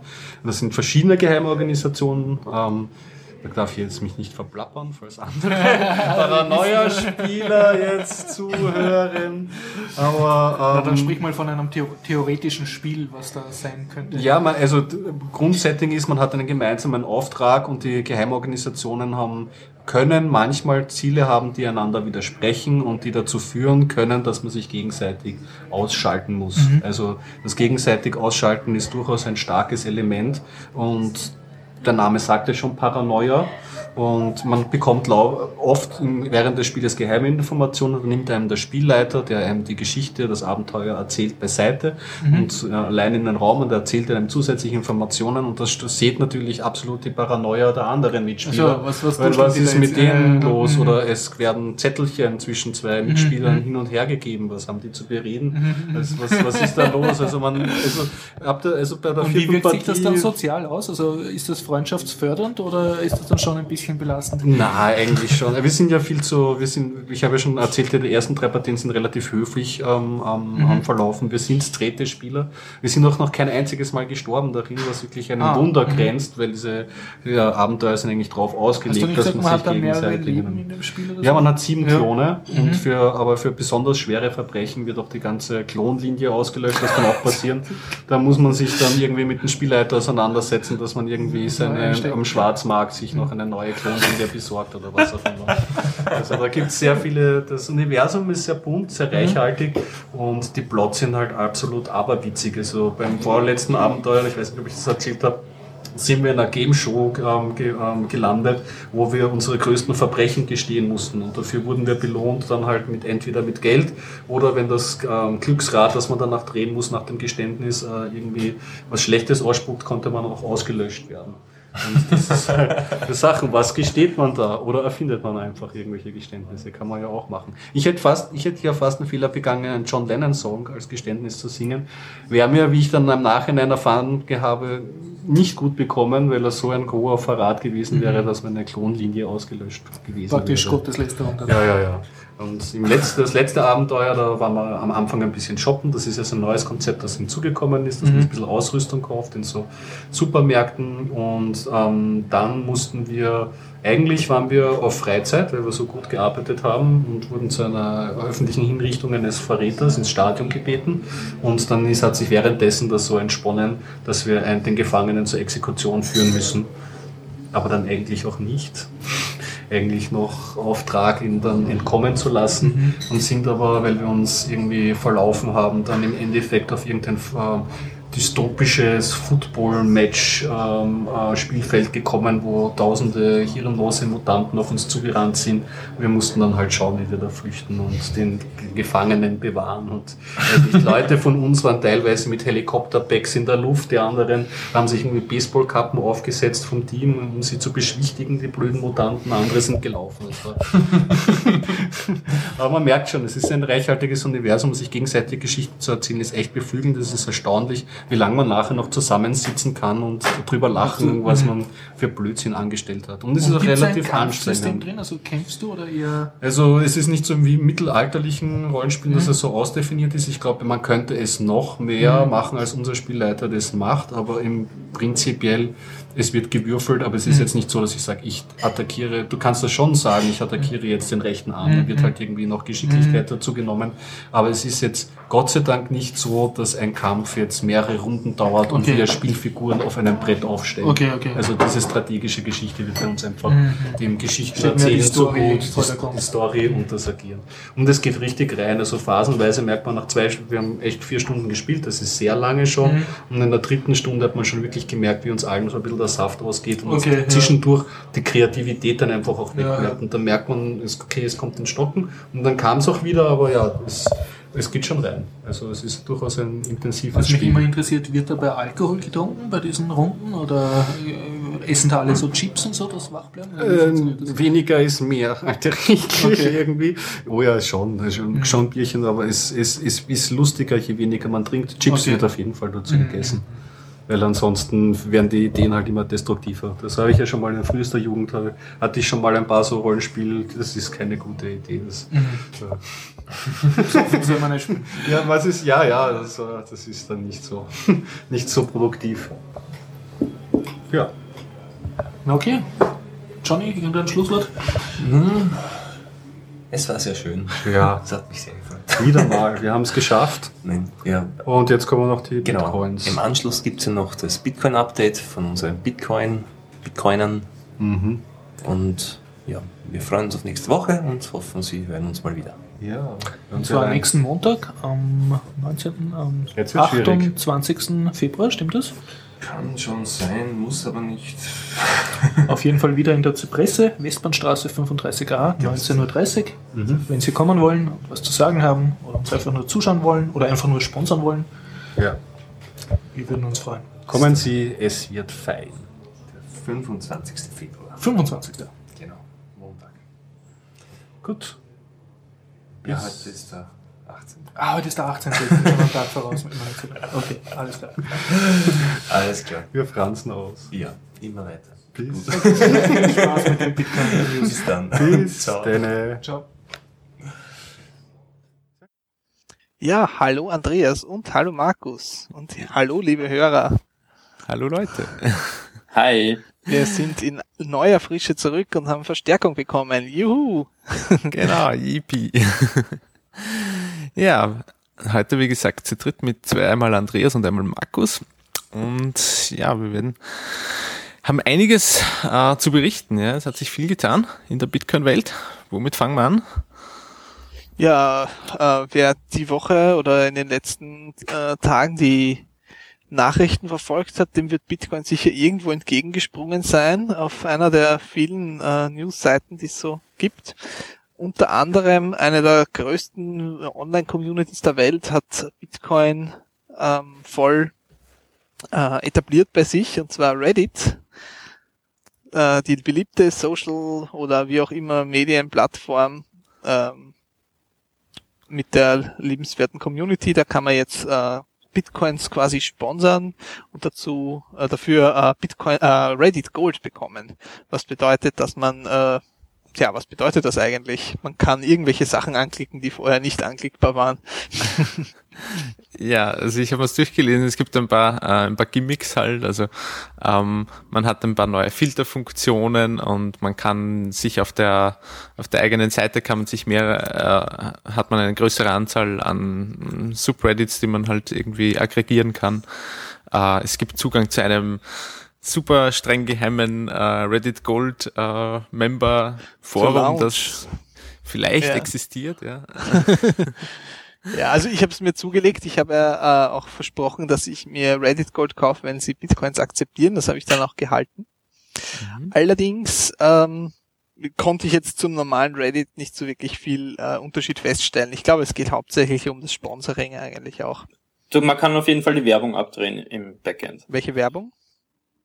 Ja, genau. Die du sehen würdest, wenn du keinen Die, die ein, Adblocker ein, hättest. ein Adblocker sowieso wegnehmen würde. Äh, Aber, genau, ja. ja. Ja. So gesehen habe ich automatisch auf jeder Website der Welt Gold schon. Oder? Genau. Alles klar. Und noch eine zweite große Website hat etwas über Bitcoin vermelden lassen. Mhm. Welche war das? Bitvoucher. Bitvoucher. Mhm. Genau, die sind von Die sind Mega, Von, Kim.com. von Mega Upload, also nicht Upload, sondern nur noch Mega. Genau, mega. Mega.co oder Okay. .co.ac oder so. Und äh, also ich habe das ja auch mal ausprobiert und habe auch nicht wirklich feststellen können, wie, wo jetzt die Limitierung ist. Wo, was kann man sich da besorgen damit, wenn man da Bitcoins einzahlt? Äh, zusätzlichen Speicherplatz auf Mega zum Beispiel. Aber ich, äh, sind die Accounts nicht eh quasi anonym dort? Ja, sind sie, aber man kann dann in einem Account zum Beispiel zwei Terabyte oder vier Terabyte Aha. Cloud Space haben. Also man muss nicht äh, irgendwie Steuerung F5 drücken oder so, was man, oder ein neues Fenster aufmachen, ja. Richtig, das erspart man sich. Man kann Ah. dann auch größere Dateien dort speichern. Wenn man zum Beispiel einen 2 Terabyte Datenfile hat, dann Aha, kann man ja. das in einem Account speichern. Super, ja. ja. Und ja, ich meine, ähm, du sagst, die Accounts sind anonym, natürlich, ja, aber sobald du dafür zahlst, ist es erst jetzt möglich, das anonym zu machen. Oder stimmt eigentlich nicht ganz, weil ich glaube, es hat schon vorher einen Reseller gegeben, der ähm, Bitcoins akzeptiert hat. Es war einfach nur jetzt das erste Mal, dass eben Kim.com äh, höchstpersönlich getweetet hat, dass äh, Mega jetzt über einen Reseller eben bitvoucher.co äh, Bitcoin akzeptiert. Weiß man, wer da dahinter steckt, hinter diesem Bitvoucher? Ähm, ja, da hat es nämlich noch eine Meldung gegeben, da bin ich jetzt aber leider nicht ganz gut vorbereitet dafür. Und zwar dürfte das einer gewesen sein, der mit Kim äh, mehr äh, gemacht hat, also beziehungsweise auch noch an weiteren Projekten arbeitet. Und da wird jetzt schon gemunkelt, ob da nicht noch mehr in der Pipeline ist äh, bezüglich Kim.com und Bitcoin. Aber wie gesagt, da bin ich jetzt leider nicht ganz vorbereitet. Ich schaue schnell, ob ich den Thread finde. Also irgendwie habe ich nur gelesen, dass irgendwie alle in Neuseeland äh, stationiert sind, die daran beteiligt sind. Also es gibt einen, einen niegelnagelneuen Payment Provider, ähm, der den Bitvoucher verwendet und eben Mega und der Provider und Bitvoucher und alle sind irgendwie in Neuseeland. Mega sitzt fest auf Neuseeland, der darf nicht raus. Ja, ich meine, dort ist es ja nicht schlecht. Ich meine, richtig, das sieht er auch genauso. ich meine, es gibt ja auch andere, es gibt, gab ja auch schon Leute, die in Kambodscha festgesessen sind wegen genau. diversen IT-Aktivitäten. Und ja, da gab es allerdings auch, äh, es gibt ja andere Online-Hoster, die auch Bitcoins schon länger nehmen. Ich glaube, das ist ähm, eigentlich gar nicht so sensationell, bis auf das, dass es jetzt mega halt ist, der halt doch viel Medienaufmerksamkeit bekommt. Ja, wie gesagt, ich glaube wirklich, das Herausragende war jetzt, dass er es selbst getweetet hat an zweieinhalb Millionen Follower oder so. Also okay, ja. von daher sicher eine Erwähnung wert, ja. Und wird Jetzt kann bald kein Mensch mehr sagen, er hat nichts von Bitcoin gehört. genau, ja. Ja, es wurde ja schon immer wieder gemunkelt drüber, dass das eigentlich ja optimal wäre, weil er war ja quasi auch Opfer der, ja, äh, der Aktion ähm, Banken machen Politik so auf die Art, ja, also mhm. oder Banken ja, genau. werden oder Zahlungsdienstleister werden als Handlanger von Exekutive eben benutzt, um ja gewisse Gesetze äh, durchzusetzen und denen ihm wurde dann halt einfach bei, mit Mega äh, mit mit Mega Upload eben auch der der Zahlungshahn zugedreht, ja. Ja, äh, FileCloud.io ist ein länger schon existierender Online-Hoster, der auch schon seit längerer Zeit Bitcoins akzeptiert. Ah ja, genau. Mhm. Alles klar. Ja, ähm, früher konnte man ja für 10.000 Bit, äh, Bitcoins eine Pizza kaufen und jetzt sind wir schon ein bisschen runter. Jetzt äh, wurde, glaube ich, auch schon im letzten Biertocher Podcast erwähnt, aber ich glaube, wir sollten es nochmal sagen. Man kann bei pizzaforcoins.com ähm, äh, jetzt bei Domino's Pizza und bei Pizza Hut ähm, Pizza bestellen für Bitcoins und die bekommt man dann geliefert. Genau, leider noch nicht bei uns. Ja, ja. Nur in den USA. Aber Großbritannien ist in Arbeit, soweit ich weiß. Und vielleicht, hoffentlich, wird es bald mal in restlichen Europa auch möglich sein, ja. Alles klar. Mhm. Da, ja. Was hast du? Hast noch eine schöne The äh, Themensammlung uns zugelegt. Mhm, was haben wir dann noch? Ja, also gehen wir vielleicht noch kurz äh, ja ein paar die kleineren Meldungen durch, bevor wir uns dann nochmal den großen Rekorden zuwenden, die Bitcoin geknackt hat. Also äh, PC World hat einen Artikel äh, rausgebracht, ähm, eben auch über Reddit äh, und Mega und da schreiben sie eben, dass die, äh, dass Bitcoin eben zunehmend attraktiv äh, wird für, für Online-Händler. Also ein, eigentlich ein sehr positiver Artikel. Das ist deswegen lustig, weil die haben noch vor einem halben Jahr haben sie halt einen Artikel geschrieben, ja, sieben Gründe, warum man sich vor Bitcoin in Acht nehmen sollte. Also da merkt man schon, ähm, dass sich mittlerweile auch ein bisschen das, das Image und die Berichterstattung über Bitcoin äh, verbessert schon langsam. Naja, es dreht sich halt oft so wie die Fahnen im Wind. Äh, das, das habe ich auch in den letzten Tagen, weil der Preis von Bitcoins doch relativ hoch ist, immer wieder gehört, ja, Bitcoin ist das super Investment der Zukunft und äh, jeder und jetzt alle möglichen wollen jetzt sofort kaufen und das ist halt voll die, sagen wir mal, äh, merkt man halt stark, dass das von der Medienaufmerksamkeit äh, dominiert ist. Ähm, wie jetzt der Preis sich entwickelt. Also eigentlich, eigentlich umgekehrt, wenn, wenn sozusagen Bitcoins gerade beliebter sind, dann berichten viele positiv und äh, wenn man aber eigentlich Bitcoins kaufen sollte, weil sie günstig zu haben sind, dann berichten sie wieder negativ die Leute. Also ja, das ist paradox. Dann ist nur die Frage, wer sich die ganzen Bitcoins dann günstig aufkauft. Tja. ja, gibt, ja, ich glaube, also es gibt sicher ein paar, paar größere Investoren, die das auch äh, längerfristig mh, mm, immer wieder Coins aufgekauft haben über das letzte Jahr. Aber ansonsten glaube ich, es ist auch einfach, ähm, ja, sag ich mal, natürliches Wachstum einfach der Community. Es kommen neue Leute dazu, jeder kauft vielleicht ein paar Coins und ja, mit der Zeit steigt einfach der Kurs. Es geht gar nicht anders, ja, wenn es mal eine gewisse Anzahl an Leuten sind, ja. Ja. Ja. Ja, dann gibt's noch ein, ein, ein neues Meme, also ein, ein also ich finde es ganz witzig, ehrlich gesagt. Also ähm, mit uh, Bitcoin-User not affected ist die, ist die Bottomline, ja. Um, und oben steht Bezieht sich das auf das Bankensystem oder? Ja, auf verschiedenes. Da? Also uh, das Lustige an dem Meme ist ja, dass, dass es teilweise auch um, ja, äh, im negativen Sinne, also gegen Bitcoin-User jetzt verwendet werden kann, also wenn sich Leute darüber lustig machen, weil das Bild äh, eigentlich einen re recht äh, lächerlich äh, grinsenden äh, Nerd darstellen sollte. Aber gerade deswegen finde ich es äh, witzig, weil das braucht es irgendwie, um irgendwie ja auch Verbreitung zu finden. Ja, also wenn das jetzt wahnsinnig seriös wäre und ähm, ja nur halt irgendwie als Bitcoin-Marketing verwendet werden könnte, dann, dann hat das Ganze sowieso keine Chance. Aber ansonsten, äh, so wie es jetzt ist, wie gesagt, finde ich das sehr lustig. Also oben steht halt dann immer ja irgendwelche, zum Beispiel, dass jetzt äh, Frankreich Barzahlungen äh, über 1000 Euro verbieten wird, ja, und drunter eben Bitcoin-User not affected, ja. Also okay. So in dem Stil, ja. Also, wie gesagt, ganz, ganz witzig meiner Ansicht nach. Schauen wir mal, ob ich hab, das. Ich habe das gerade gegoogelt äh, und auf QuickMeme sind schon 122 ähm, dieser Bildchen abgelegt. Wahnsinn. Vom Bitcoin User not affected. Mhm. Also das geht so Cash becomes illegal, Bitcoin User not affected. Mhm. Genau, ja. Border, Border Guards confiscate gold. Bitcoin user not affected. ja. Hm. Ja, okay, na dann gehen wir zu den seriöseren Meldungen vielleicht noch. Ähm, ja, es hat einige Rekorde gegeben. Äh, Vielleicht äh, sagen wir mal noch kurz, was, äh, wo, wie das denn möglicherweise zustande kommt. Was tut sich denn an der Hardware-Front gerade? Die äh, ASIC Miner sind an werden auf die Menschheit losgelassen und äh, führen dazu eben, dass eben diese ganzen Rekorde gerade wieder aufgestellt werden. Unter anderem äh, Hashleistung. Mhm. Äh, genau, äh, ihr seid da vielleicht noch mehr vertraut mit dem, weil im Moment bin ich nicht so der Mega-Miner. Wie schaut's da aus?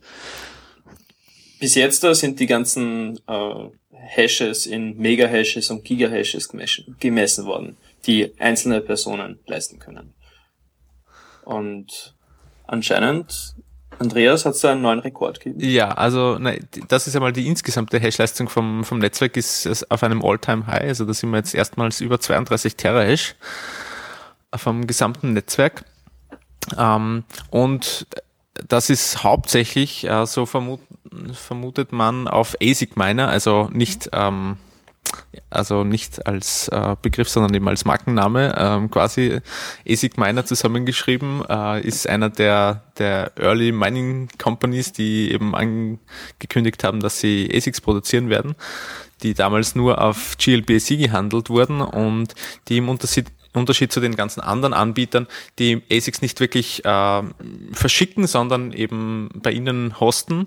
Und die Leute, die damals über GLBC eben Anteile daran gekauft haben, haben jetzt quasi einen Anteil an der Hash-Leistung. Und das ist deswegen äh, jetzt auch publik geworden, weil die haben mit äh, BTC Guild zusammengearbeitet und die meinen eben dort. Und wenn man sich da die Hall of Fame auf BTC Guild anschaut, dann hat man dort jetzt einen äh, einzelnen Miner, der ähm, ja fast drei Terahash hat momentan. Ähm, das ist ja doch beachtlich. Das ist, sind circa zehn Prozent des gesamten Bitcoin-Netzwerkes, ist ein Miner auf BTC Guild, ja. Und das wurde eben dann bekannt, dass das eben wirklich ASIC Miner ist, ja. der ganze Pool Deepbit hat circa drei Terra-Hashes. Mhm. Zwei, zweieinhalb Terra-Hashes. Ja. Das ist schon beachtlich, ja. Also äh, der, ähm, der Betreiber von BTC Guild hat äh, so angemerkt, ja, welcome to the future. Also Ja, richtig. und ja, die anderen äh, ASIC-Lieferanten, also die zweite, die schon ausgeliefert hat, ähm, mehr oder weniger, ist Avalon nach wie vor. Allerdings ist bisher nicht mehr als von den ersten zwei beziehungsweise drei Units bekannt. Also angeblich haben sie 300 verschickt, schon seit ja, knapp einem Monat. Und äh, bisher ist aber nur, sind aber wirklich nur drei angekommen, höchstwahrscheinlich. Also 300 Units angeblich verschickt mal 60 äh, Gigahash, oder? Ja, ich glaube ja. Mhm. Also das müsste, das müssten dann äh, 18 Terahash 18 noch sein, Terahashes die da, zusätzlich, dazu ja. kommen, nur allein durch diesen Batch, den sie verschickt haben. Mhm. Naja, das Ja. ist schon mal ganz ordentlich. Ja. Ja, und Das ist gleich einmal das Doppelte von dem, was es insgesamt gibt. Also die Hälfte Äh, noch einmal von dem, was es insgesamt gibt. Ja, plus 50 Prozent, Mhm. genau. Ja. Und ja, die ASIC-Miner sind äh, angeblich auch noch nicht am Endausbau angelangt, also die werden wahrscheinlich auch noch aufstocken. Und dann ist natürlich noch äh, Butterfly Labs, ähm, die leider etwas ins Hintertreffen geraten sind. Mm, Aber zumindest sind die äh, Chips schon in der Pumping Facility in den USA angekommen, angeblich, und werden ja vermutlich in den nächsten Wochen ausgeschickt. Die haben ja eine ganze, ganze Menge an Vorbestellungen äh, auch bekommen. Also da, wenn es jetzt nach den Vorbestellungen geht, müssten die da einiges an Hashleistung noch ausliefern. Mhm. Vor allem, die haben sich ja auch zum Ziel gesetzt, dass sie ein Drittel aller Vorbestellungen auf einmal aussenden. Damit eben kein Einzelner einen Vorteil hat für eine kurze Zeit. Mhm. Ja, jetzt haben alle einen Nachteil. Richtig. Ja. Das ist fair, ja. ja. Ja, na, der, der Unterschied äh, von Butterfly Labs oder der Vorteil gegenüber Avalon ist der bei weitem geringere Stromverbrauch. Also das ist, braucht ungefähr nur 10% vom Strom. Also Die setzen ja auf eine äh, Intel Core 2 Duo Technologie. ja, ich weiß also jetzt nicht, wie viele 65 Nanometer, Nanometer. ist das? Sind das 90 oder? Äh, 65. Die glaub haben ich, 65 okay, ja. bei, bei BFL, glaube ich. Mhm. Ja, Und Avalon hat 110 oder sowas. richtig, ja. ich. Das ist natürlich weit ähm, günstiger, aber braucht natürlich mehr Strom, ja, klarerweise. Ja. Und ja, ähm, Äh, Also es bleibt sehr spannend auf jeden Fall, Mhm. was sich da tut. richtig, ja. Ich muss ja ganz ehrlich gestehen, ich habe ja diese ASIC Miner, habe ich komplett falsch eingeschätzt. Ich habe ihn nämlich für einen von 27 Scams gehalten, äh, die da in dem Forum so laufen und habe deswegen gar nicht wirklich viel Gedanken daran verschwendet, aber offensichtlich war ich in einem von 27 Fällen doch daneben. also in 26 Fällen habe ich recht, aber ja, das eine Mal hat's geklappt. Ja. Ja, es ist, es war wirklich äh, nicht einfach, da die Spreu vom Weizen zu trennen. Ja, also das ist ein, Weil ich meine, ja, behaupten, dass jemand, also behaupten, dass jemand äh, ASICs produziert, kann man schnell mal. und ich, Vorbestellungen kassieren, ja. Also, Ich glaube, das ist ja auch vorgekommen, oder? Also da gab's ja äh, zumindest einen Anbieter, der behauptet hat, äh, ASICs irgendwann zu liefern und hat dann aber überhaupt nichts Sinnvolles unternommen. Hießen die? ja. Ich weiß nicht, da, da gab es im äh, BTC FPGA, glaube ich, ähm, die, Ja.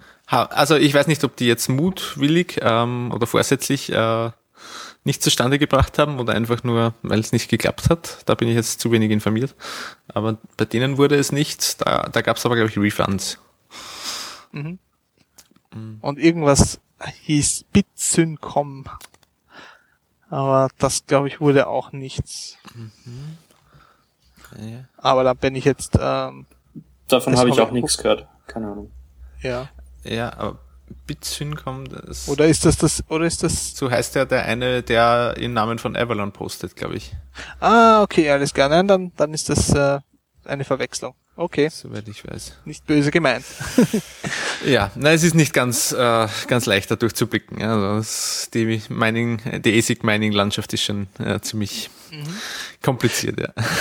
Ja, und in der Hardware-Landschaft habe ich jetzt, bin ich zufällig über ein Tweet, der über den Weg gelaufen ist, habe ich gesehen, dass es eine neue Bitcoin-Hardware gibt, die auf dem 29C3 auf dem äh, Chaos Communication Kongress ähm, auch verteilt wurde.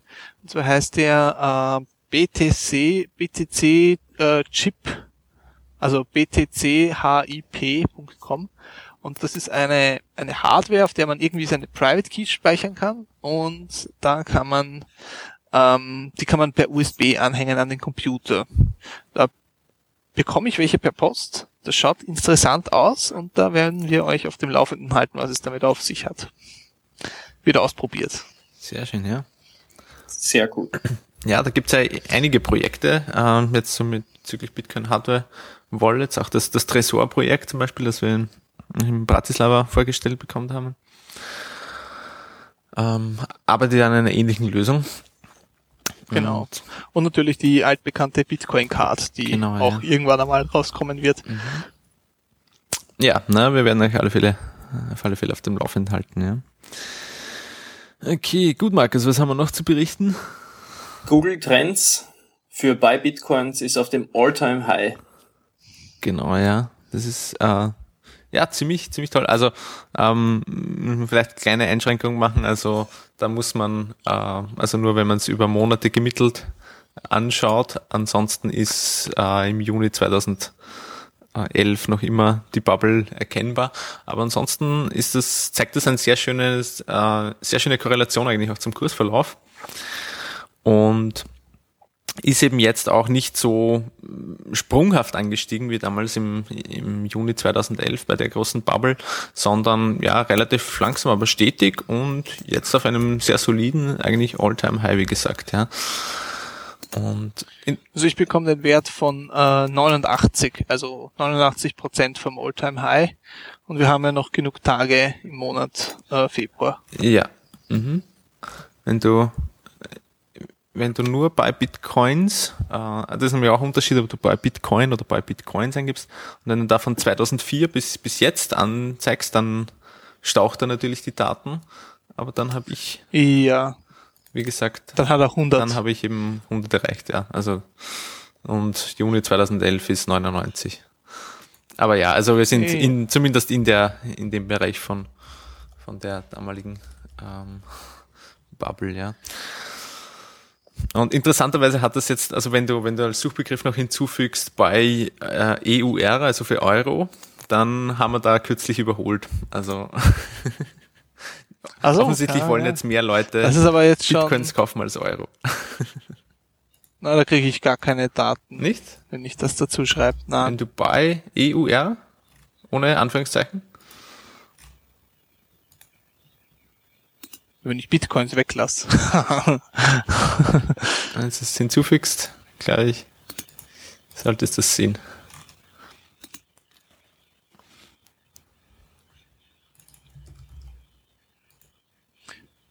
na, egal, Mhm. bin ich nicht. Macht nichts. Ja. Gut, was haben wir noch? Ähm, ja, die Marktkapitalisierung unter Anführungszeichen, also die äh, äh, Anzahl der Bitcoins mal dem aktuellen Kurs hat äh, in dieser Woche erstmals die 300 Millionen Dollar Grenze überschritten. Das ist doch sehr, sehr Wahnsinn. beachtlich. Ja? Ja. Also nachdem ich vor, vor wenigen, ja, also nachdem ich Anfang des Jahres noch so vorsichtig prognostiziert habe, dass, äh, dass wir wahrscheinlich in die, innerhalb dieses Jahres die 200 Millionen Dollar Grenze überschreiten werden, ähm, hat sich das ja jetzt doch sehr gut entwickelt, ja. Mhm. Natürlich, das, das korreliert alles stark miteinander. Klarerweise jetzt diese ganzen Rekorde, die wir dann noch haben. Also auch das, das Trade-Volumen auf Mt. Gox ist das, äh, auf die Woche gesehen auch auf einem All-Time-High, also bei knapp 12 Millionen Dollar. Ja, ansonsten der Kurs. Ähm, der Euro-Kurs ist das erste Mal über 20, 20 Euro gestiegen. Das war, ist allerdings wahrscheinlich auch darauf zurückzuführen, dass zur Bubble 2011 noch kein Eurohandel auf Mt. Gox da war. Das heißt, ähm, ja, von daher fallen hier die Daten weg. Und auch die, die Anzahl der Transaktionen pro Tag sind, sind erstmals über 60.000 angestiegen. Also Bitcoin-Transaktionen pro Tag. Auch auf einem All-Time-High mittlerweile. Ja, also da wird ja oft äh, mit oder ohne Satoshi Dice gerechnet, oder? Genau, ja. Ähm, Also wenn du die genau Gesamtanzahl der Transaktionen ist über 60.000, 65 und quasi ohne Satoshi Dice sind wir immerhin auch noch bei 23.000. Was bedeutet, dass Satoshi Dice so circa äh, weit über die Hälfte der 70%. Blockchain im Moment steht. Wahnsinn. Ja. Okay. Ja. Ich habe auch gesehen, äh, da müssten wir noch einen Link raussuchen. Es gibt eine neue Sportwettplattform auf Bitcoin-Basis. Ähm, die hießen, äh, wie hießen denn die? Muss ich erst nachschauen. Da brauche ich jetzt länger, bis ich die finde. Da will ich euch nicht langweilen. Vielleicht schicke ich dann noch einen Link nach. Äh, schaut aber noch sehr unreif aus, das Ganze. Also die haben, äh, ist quasi eine textbasierte Website und ähm, dann haben sie ja halt die ganzen, äh, einige Sportevents, hauptsächlich amerikanische natürlich, wo man drauf wetten kann auf Bitcoins.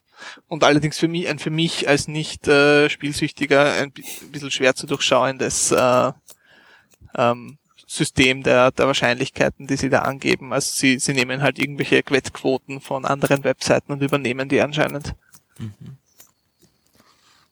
Okay. Hm.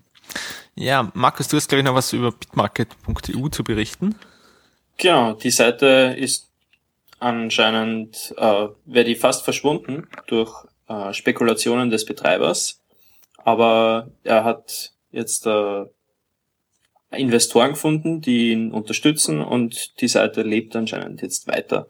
Zumindest hat er versprochen, nie wieder was falsch zu machen und wird sich auch zurückziehen als Betreiber der Seite und das an die Sponsoren verkaufen die ihn da jetzt retten, aber als technischer Support noch immer zur Verfügung stehen für die Leute, die ihn da retten quasi.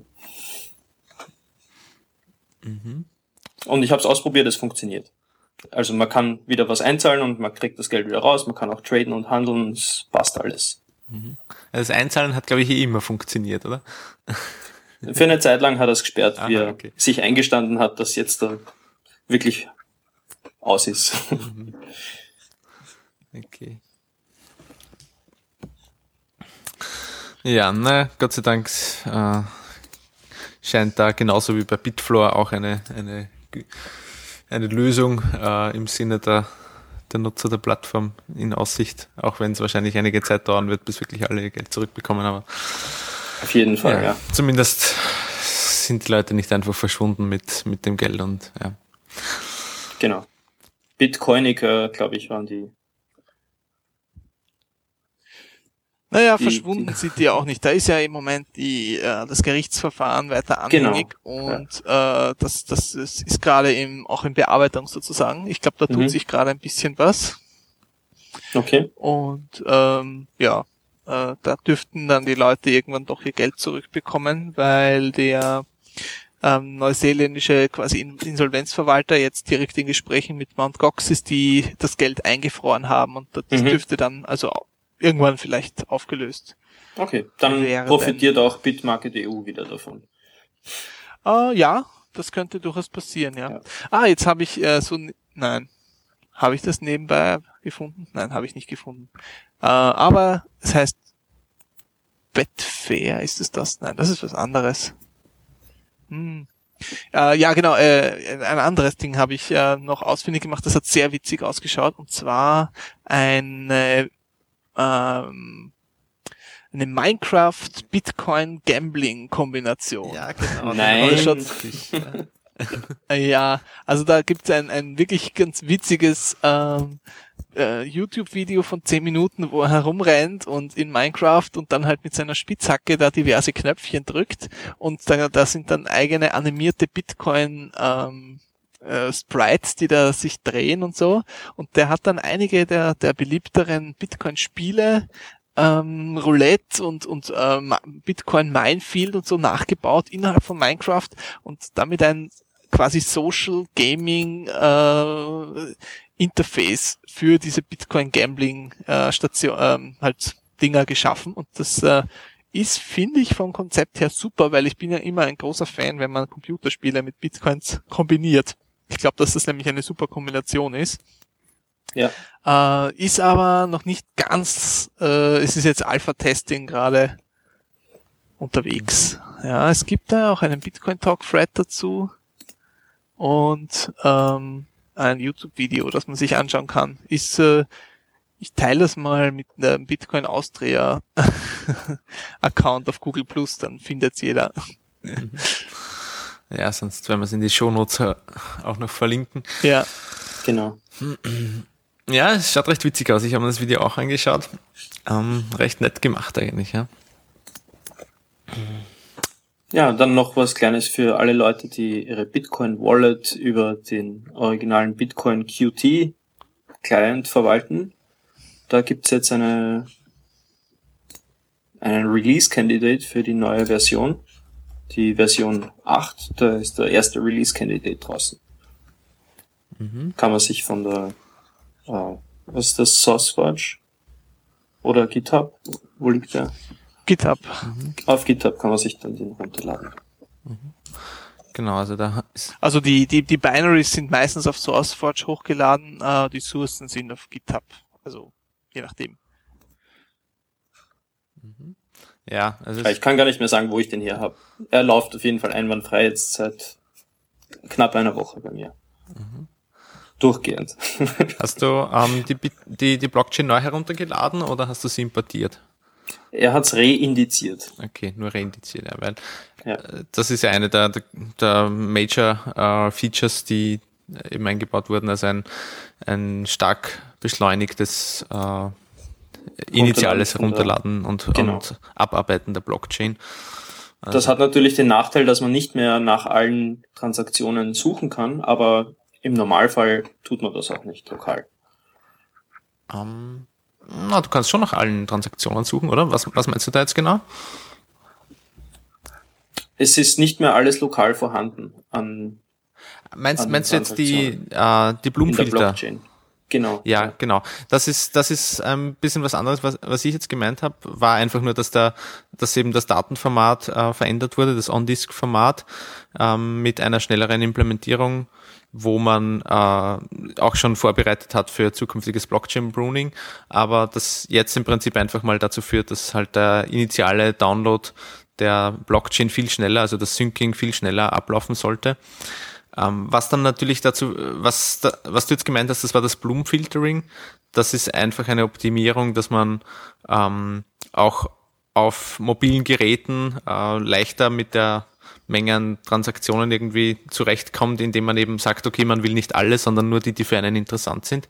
Und da ist genau das, was du gesagt hast, das recht. Ja, also da kann man dann nicht mehr alle Transaktionen suchen, aber das ist optional, also das ist nur normalerweise. Ja, also das ist, betrifft den Desktop nur indirekt, weil quasi der Desktop-Client dann Services zur Verfügung stellt, dem dann das Handy sich nur gezielt die Transaktionen runterladen kann. Man kann sich auch schon einen äh, äh, Bitcoin Wallet for Android äh, Client von Andreas Schildbach besorgen, äh, glaube ich, oder zumindest kann man sich die Bitcoin J-Library besorgen, äh, die dann diesen Download ähm, macht. Genau. Unterstützen das auch seit Also kurzem. da sollte dann auch ein schnellerer Download mit weniger Bandbreite sein. Das sind schon die ersten Experimente unterwegs und das schaut auch sehr vielversprechend aus. Super. Sehr schön, ja. Ja, an der Scalability wird gearbeitet, ja.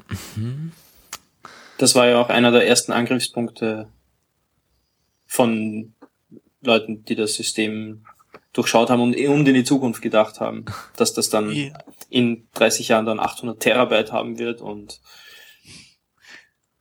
Naja, für, für Mobildevices muss man ganz ehrlich sagen, glaube ich, dass ähm, sozusagen ein Server, der dir Dienste zur Verfügung stellt, dem du nur zu ein, eingeschränkt vertraust, schon das Modell äh, der Zukunft sein wird oder zumindest der, der, der mittleren Zukunft sein wird, weil auf das jeden einfach Fall. praktischer ist. Also das Modell, das Bitcoin Spinner verwendet, wird sich äh, gewisserweise auf Mobildevices mal durchsetzen. Genau. Ja. Ich hoffe, er hat das patentiert. Na, da muss man nichts patentieren. Das ist relativ offensichtlich. Ja, es ist ja jetzt auch keine wahnsinnig schwierige oder es ist jetzt keine wahnsinnig große Innovation. Im Prinzip braucht man Ja, aber nur das eine ist das kleine leider auch eingeschränkte RPC-API zur Verfügung stellen von irgendeinem Bitcoin Qt und kann, kann sich das selber basteln. Also es ist ja jetzt nicht so. Vor allem ist das, glaube ich, gegen den Sinn der Open Source Projekte. Ja. Ja, na, so, so, so ganz gefahrlos ist das ja nicht. Ich meine, ähm, man sieht ja immer wieder, dass Schwachsinn patentiert wird, der, Richtig, ja. ja, der sich dann leider doch negativ auf die Softwareentwickler auswirkt, die das dann Ja. versuchen zu benutzen. Ja. Ja, wir haben noch gar nicht wirklich über den Bitcoin-Preis gesprochen. Genau, dann machen oder? wir jetzt Haben das zum Schluss noch ein bisschen. Nein, das haben wir nicht. Orakeln wir noch ein bisschen. Okay, aktuell Bitcoin-Preis diese Sekunde bei was 26, 25 Dollar US-Dollar. 26, 26,2. 26,42 war der letzte Trade. Mhm. Ja, das ist doch relativ hoch, ne? Oder kann man so sagen? Ja. Das entspricht 21 Euro, ja. Das heißt, wenn es hoch ist, geht's dann wieder runter, oder? Grob gesprochen. Ja, es ist ja schon ein bisschen runtergegangen, weil wir waren ja schon fast auf 27,6 oder so kurzfristig in den letzten Tagen. Ja, Also ja. das war ähm, doch schon sehr beachtlich und auch ein sehr rasanter Anstieg, vor allem über die letzten, ja, ein, einen Monat circa. Ähm, ja, und jetzt ha haben viele schon erwartet, dass es jetzt ein bisschen eine Korrektur äh, wieder notwendig wäre oder, oder vermutlich äh, ins Haus steht.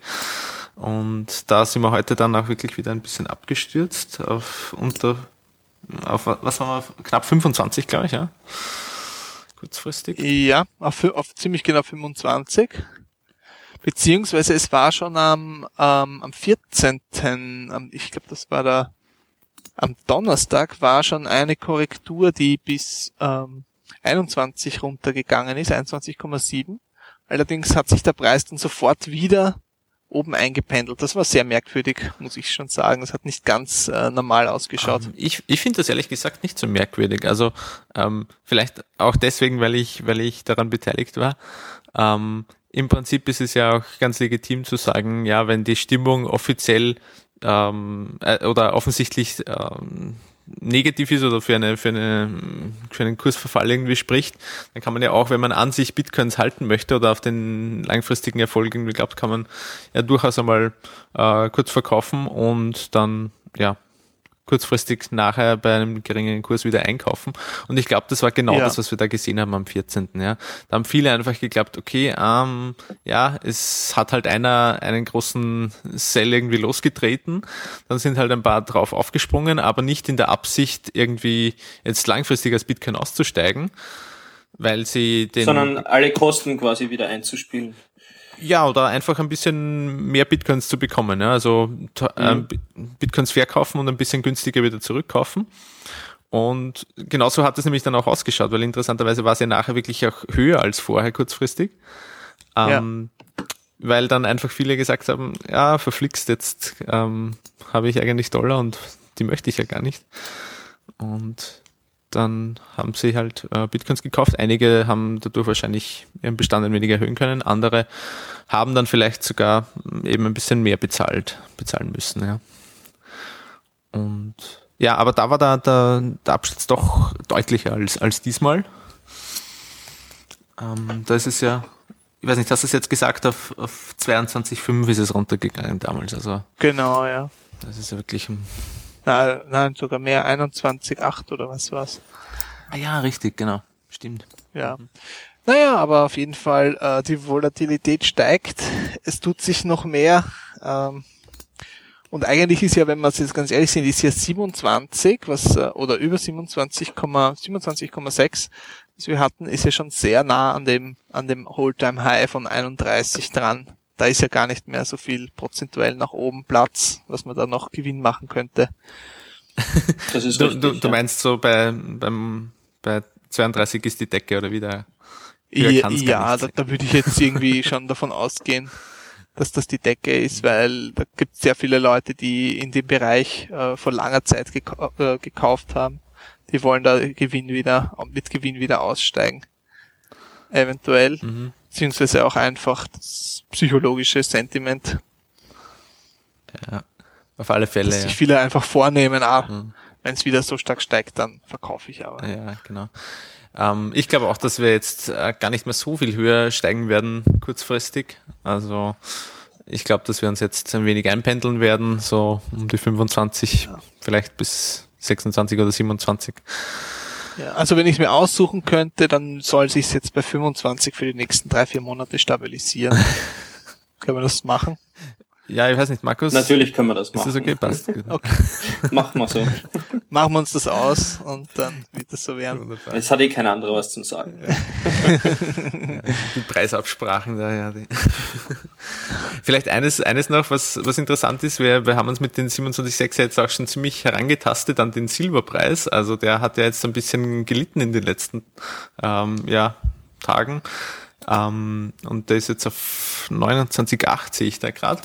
Und von vielen wird ja da auch das als ähm, ja, wichtige Marke irgendwie gesehen, ja, wenn Bitcoin dann, dann erstmals mehr wert ist als eine Unze Silber oder erstmals, kann man nicht sagen. Ich glaube, im Juni 2011 war es schon mal so kurzfristig so weit, aber zumindest wird das für viele der Silverbugs oder der, der ähm, Edelmetallverfechter vielleicht eine, ähm, ja, eine Marke sein, wo sie, wo sie dann Bitcoin auch wieder mehr beachten oder mehr drüber geschrieben wird in diesen Kreisen. Na, ich glaube, dass, dass das eher in, in die Kategorie obskures äh, Halbwissen fällt oder unnützes Wissen fällt, dass äh, Bitcoin oder Silber jetzt mehr oder weniger wert ist. Ich glaube gar nicht, dass da, das hat ja keine praktische Bedeutung. Ja, das ist richtig, ja.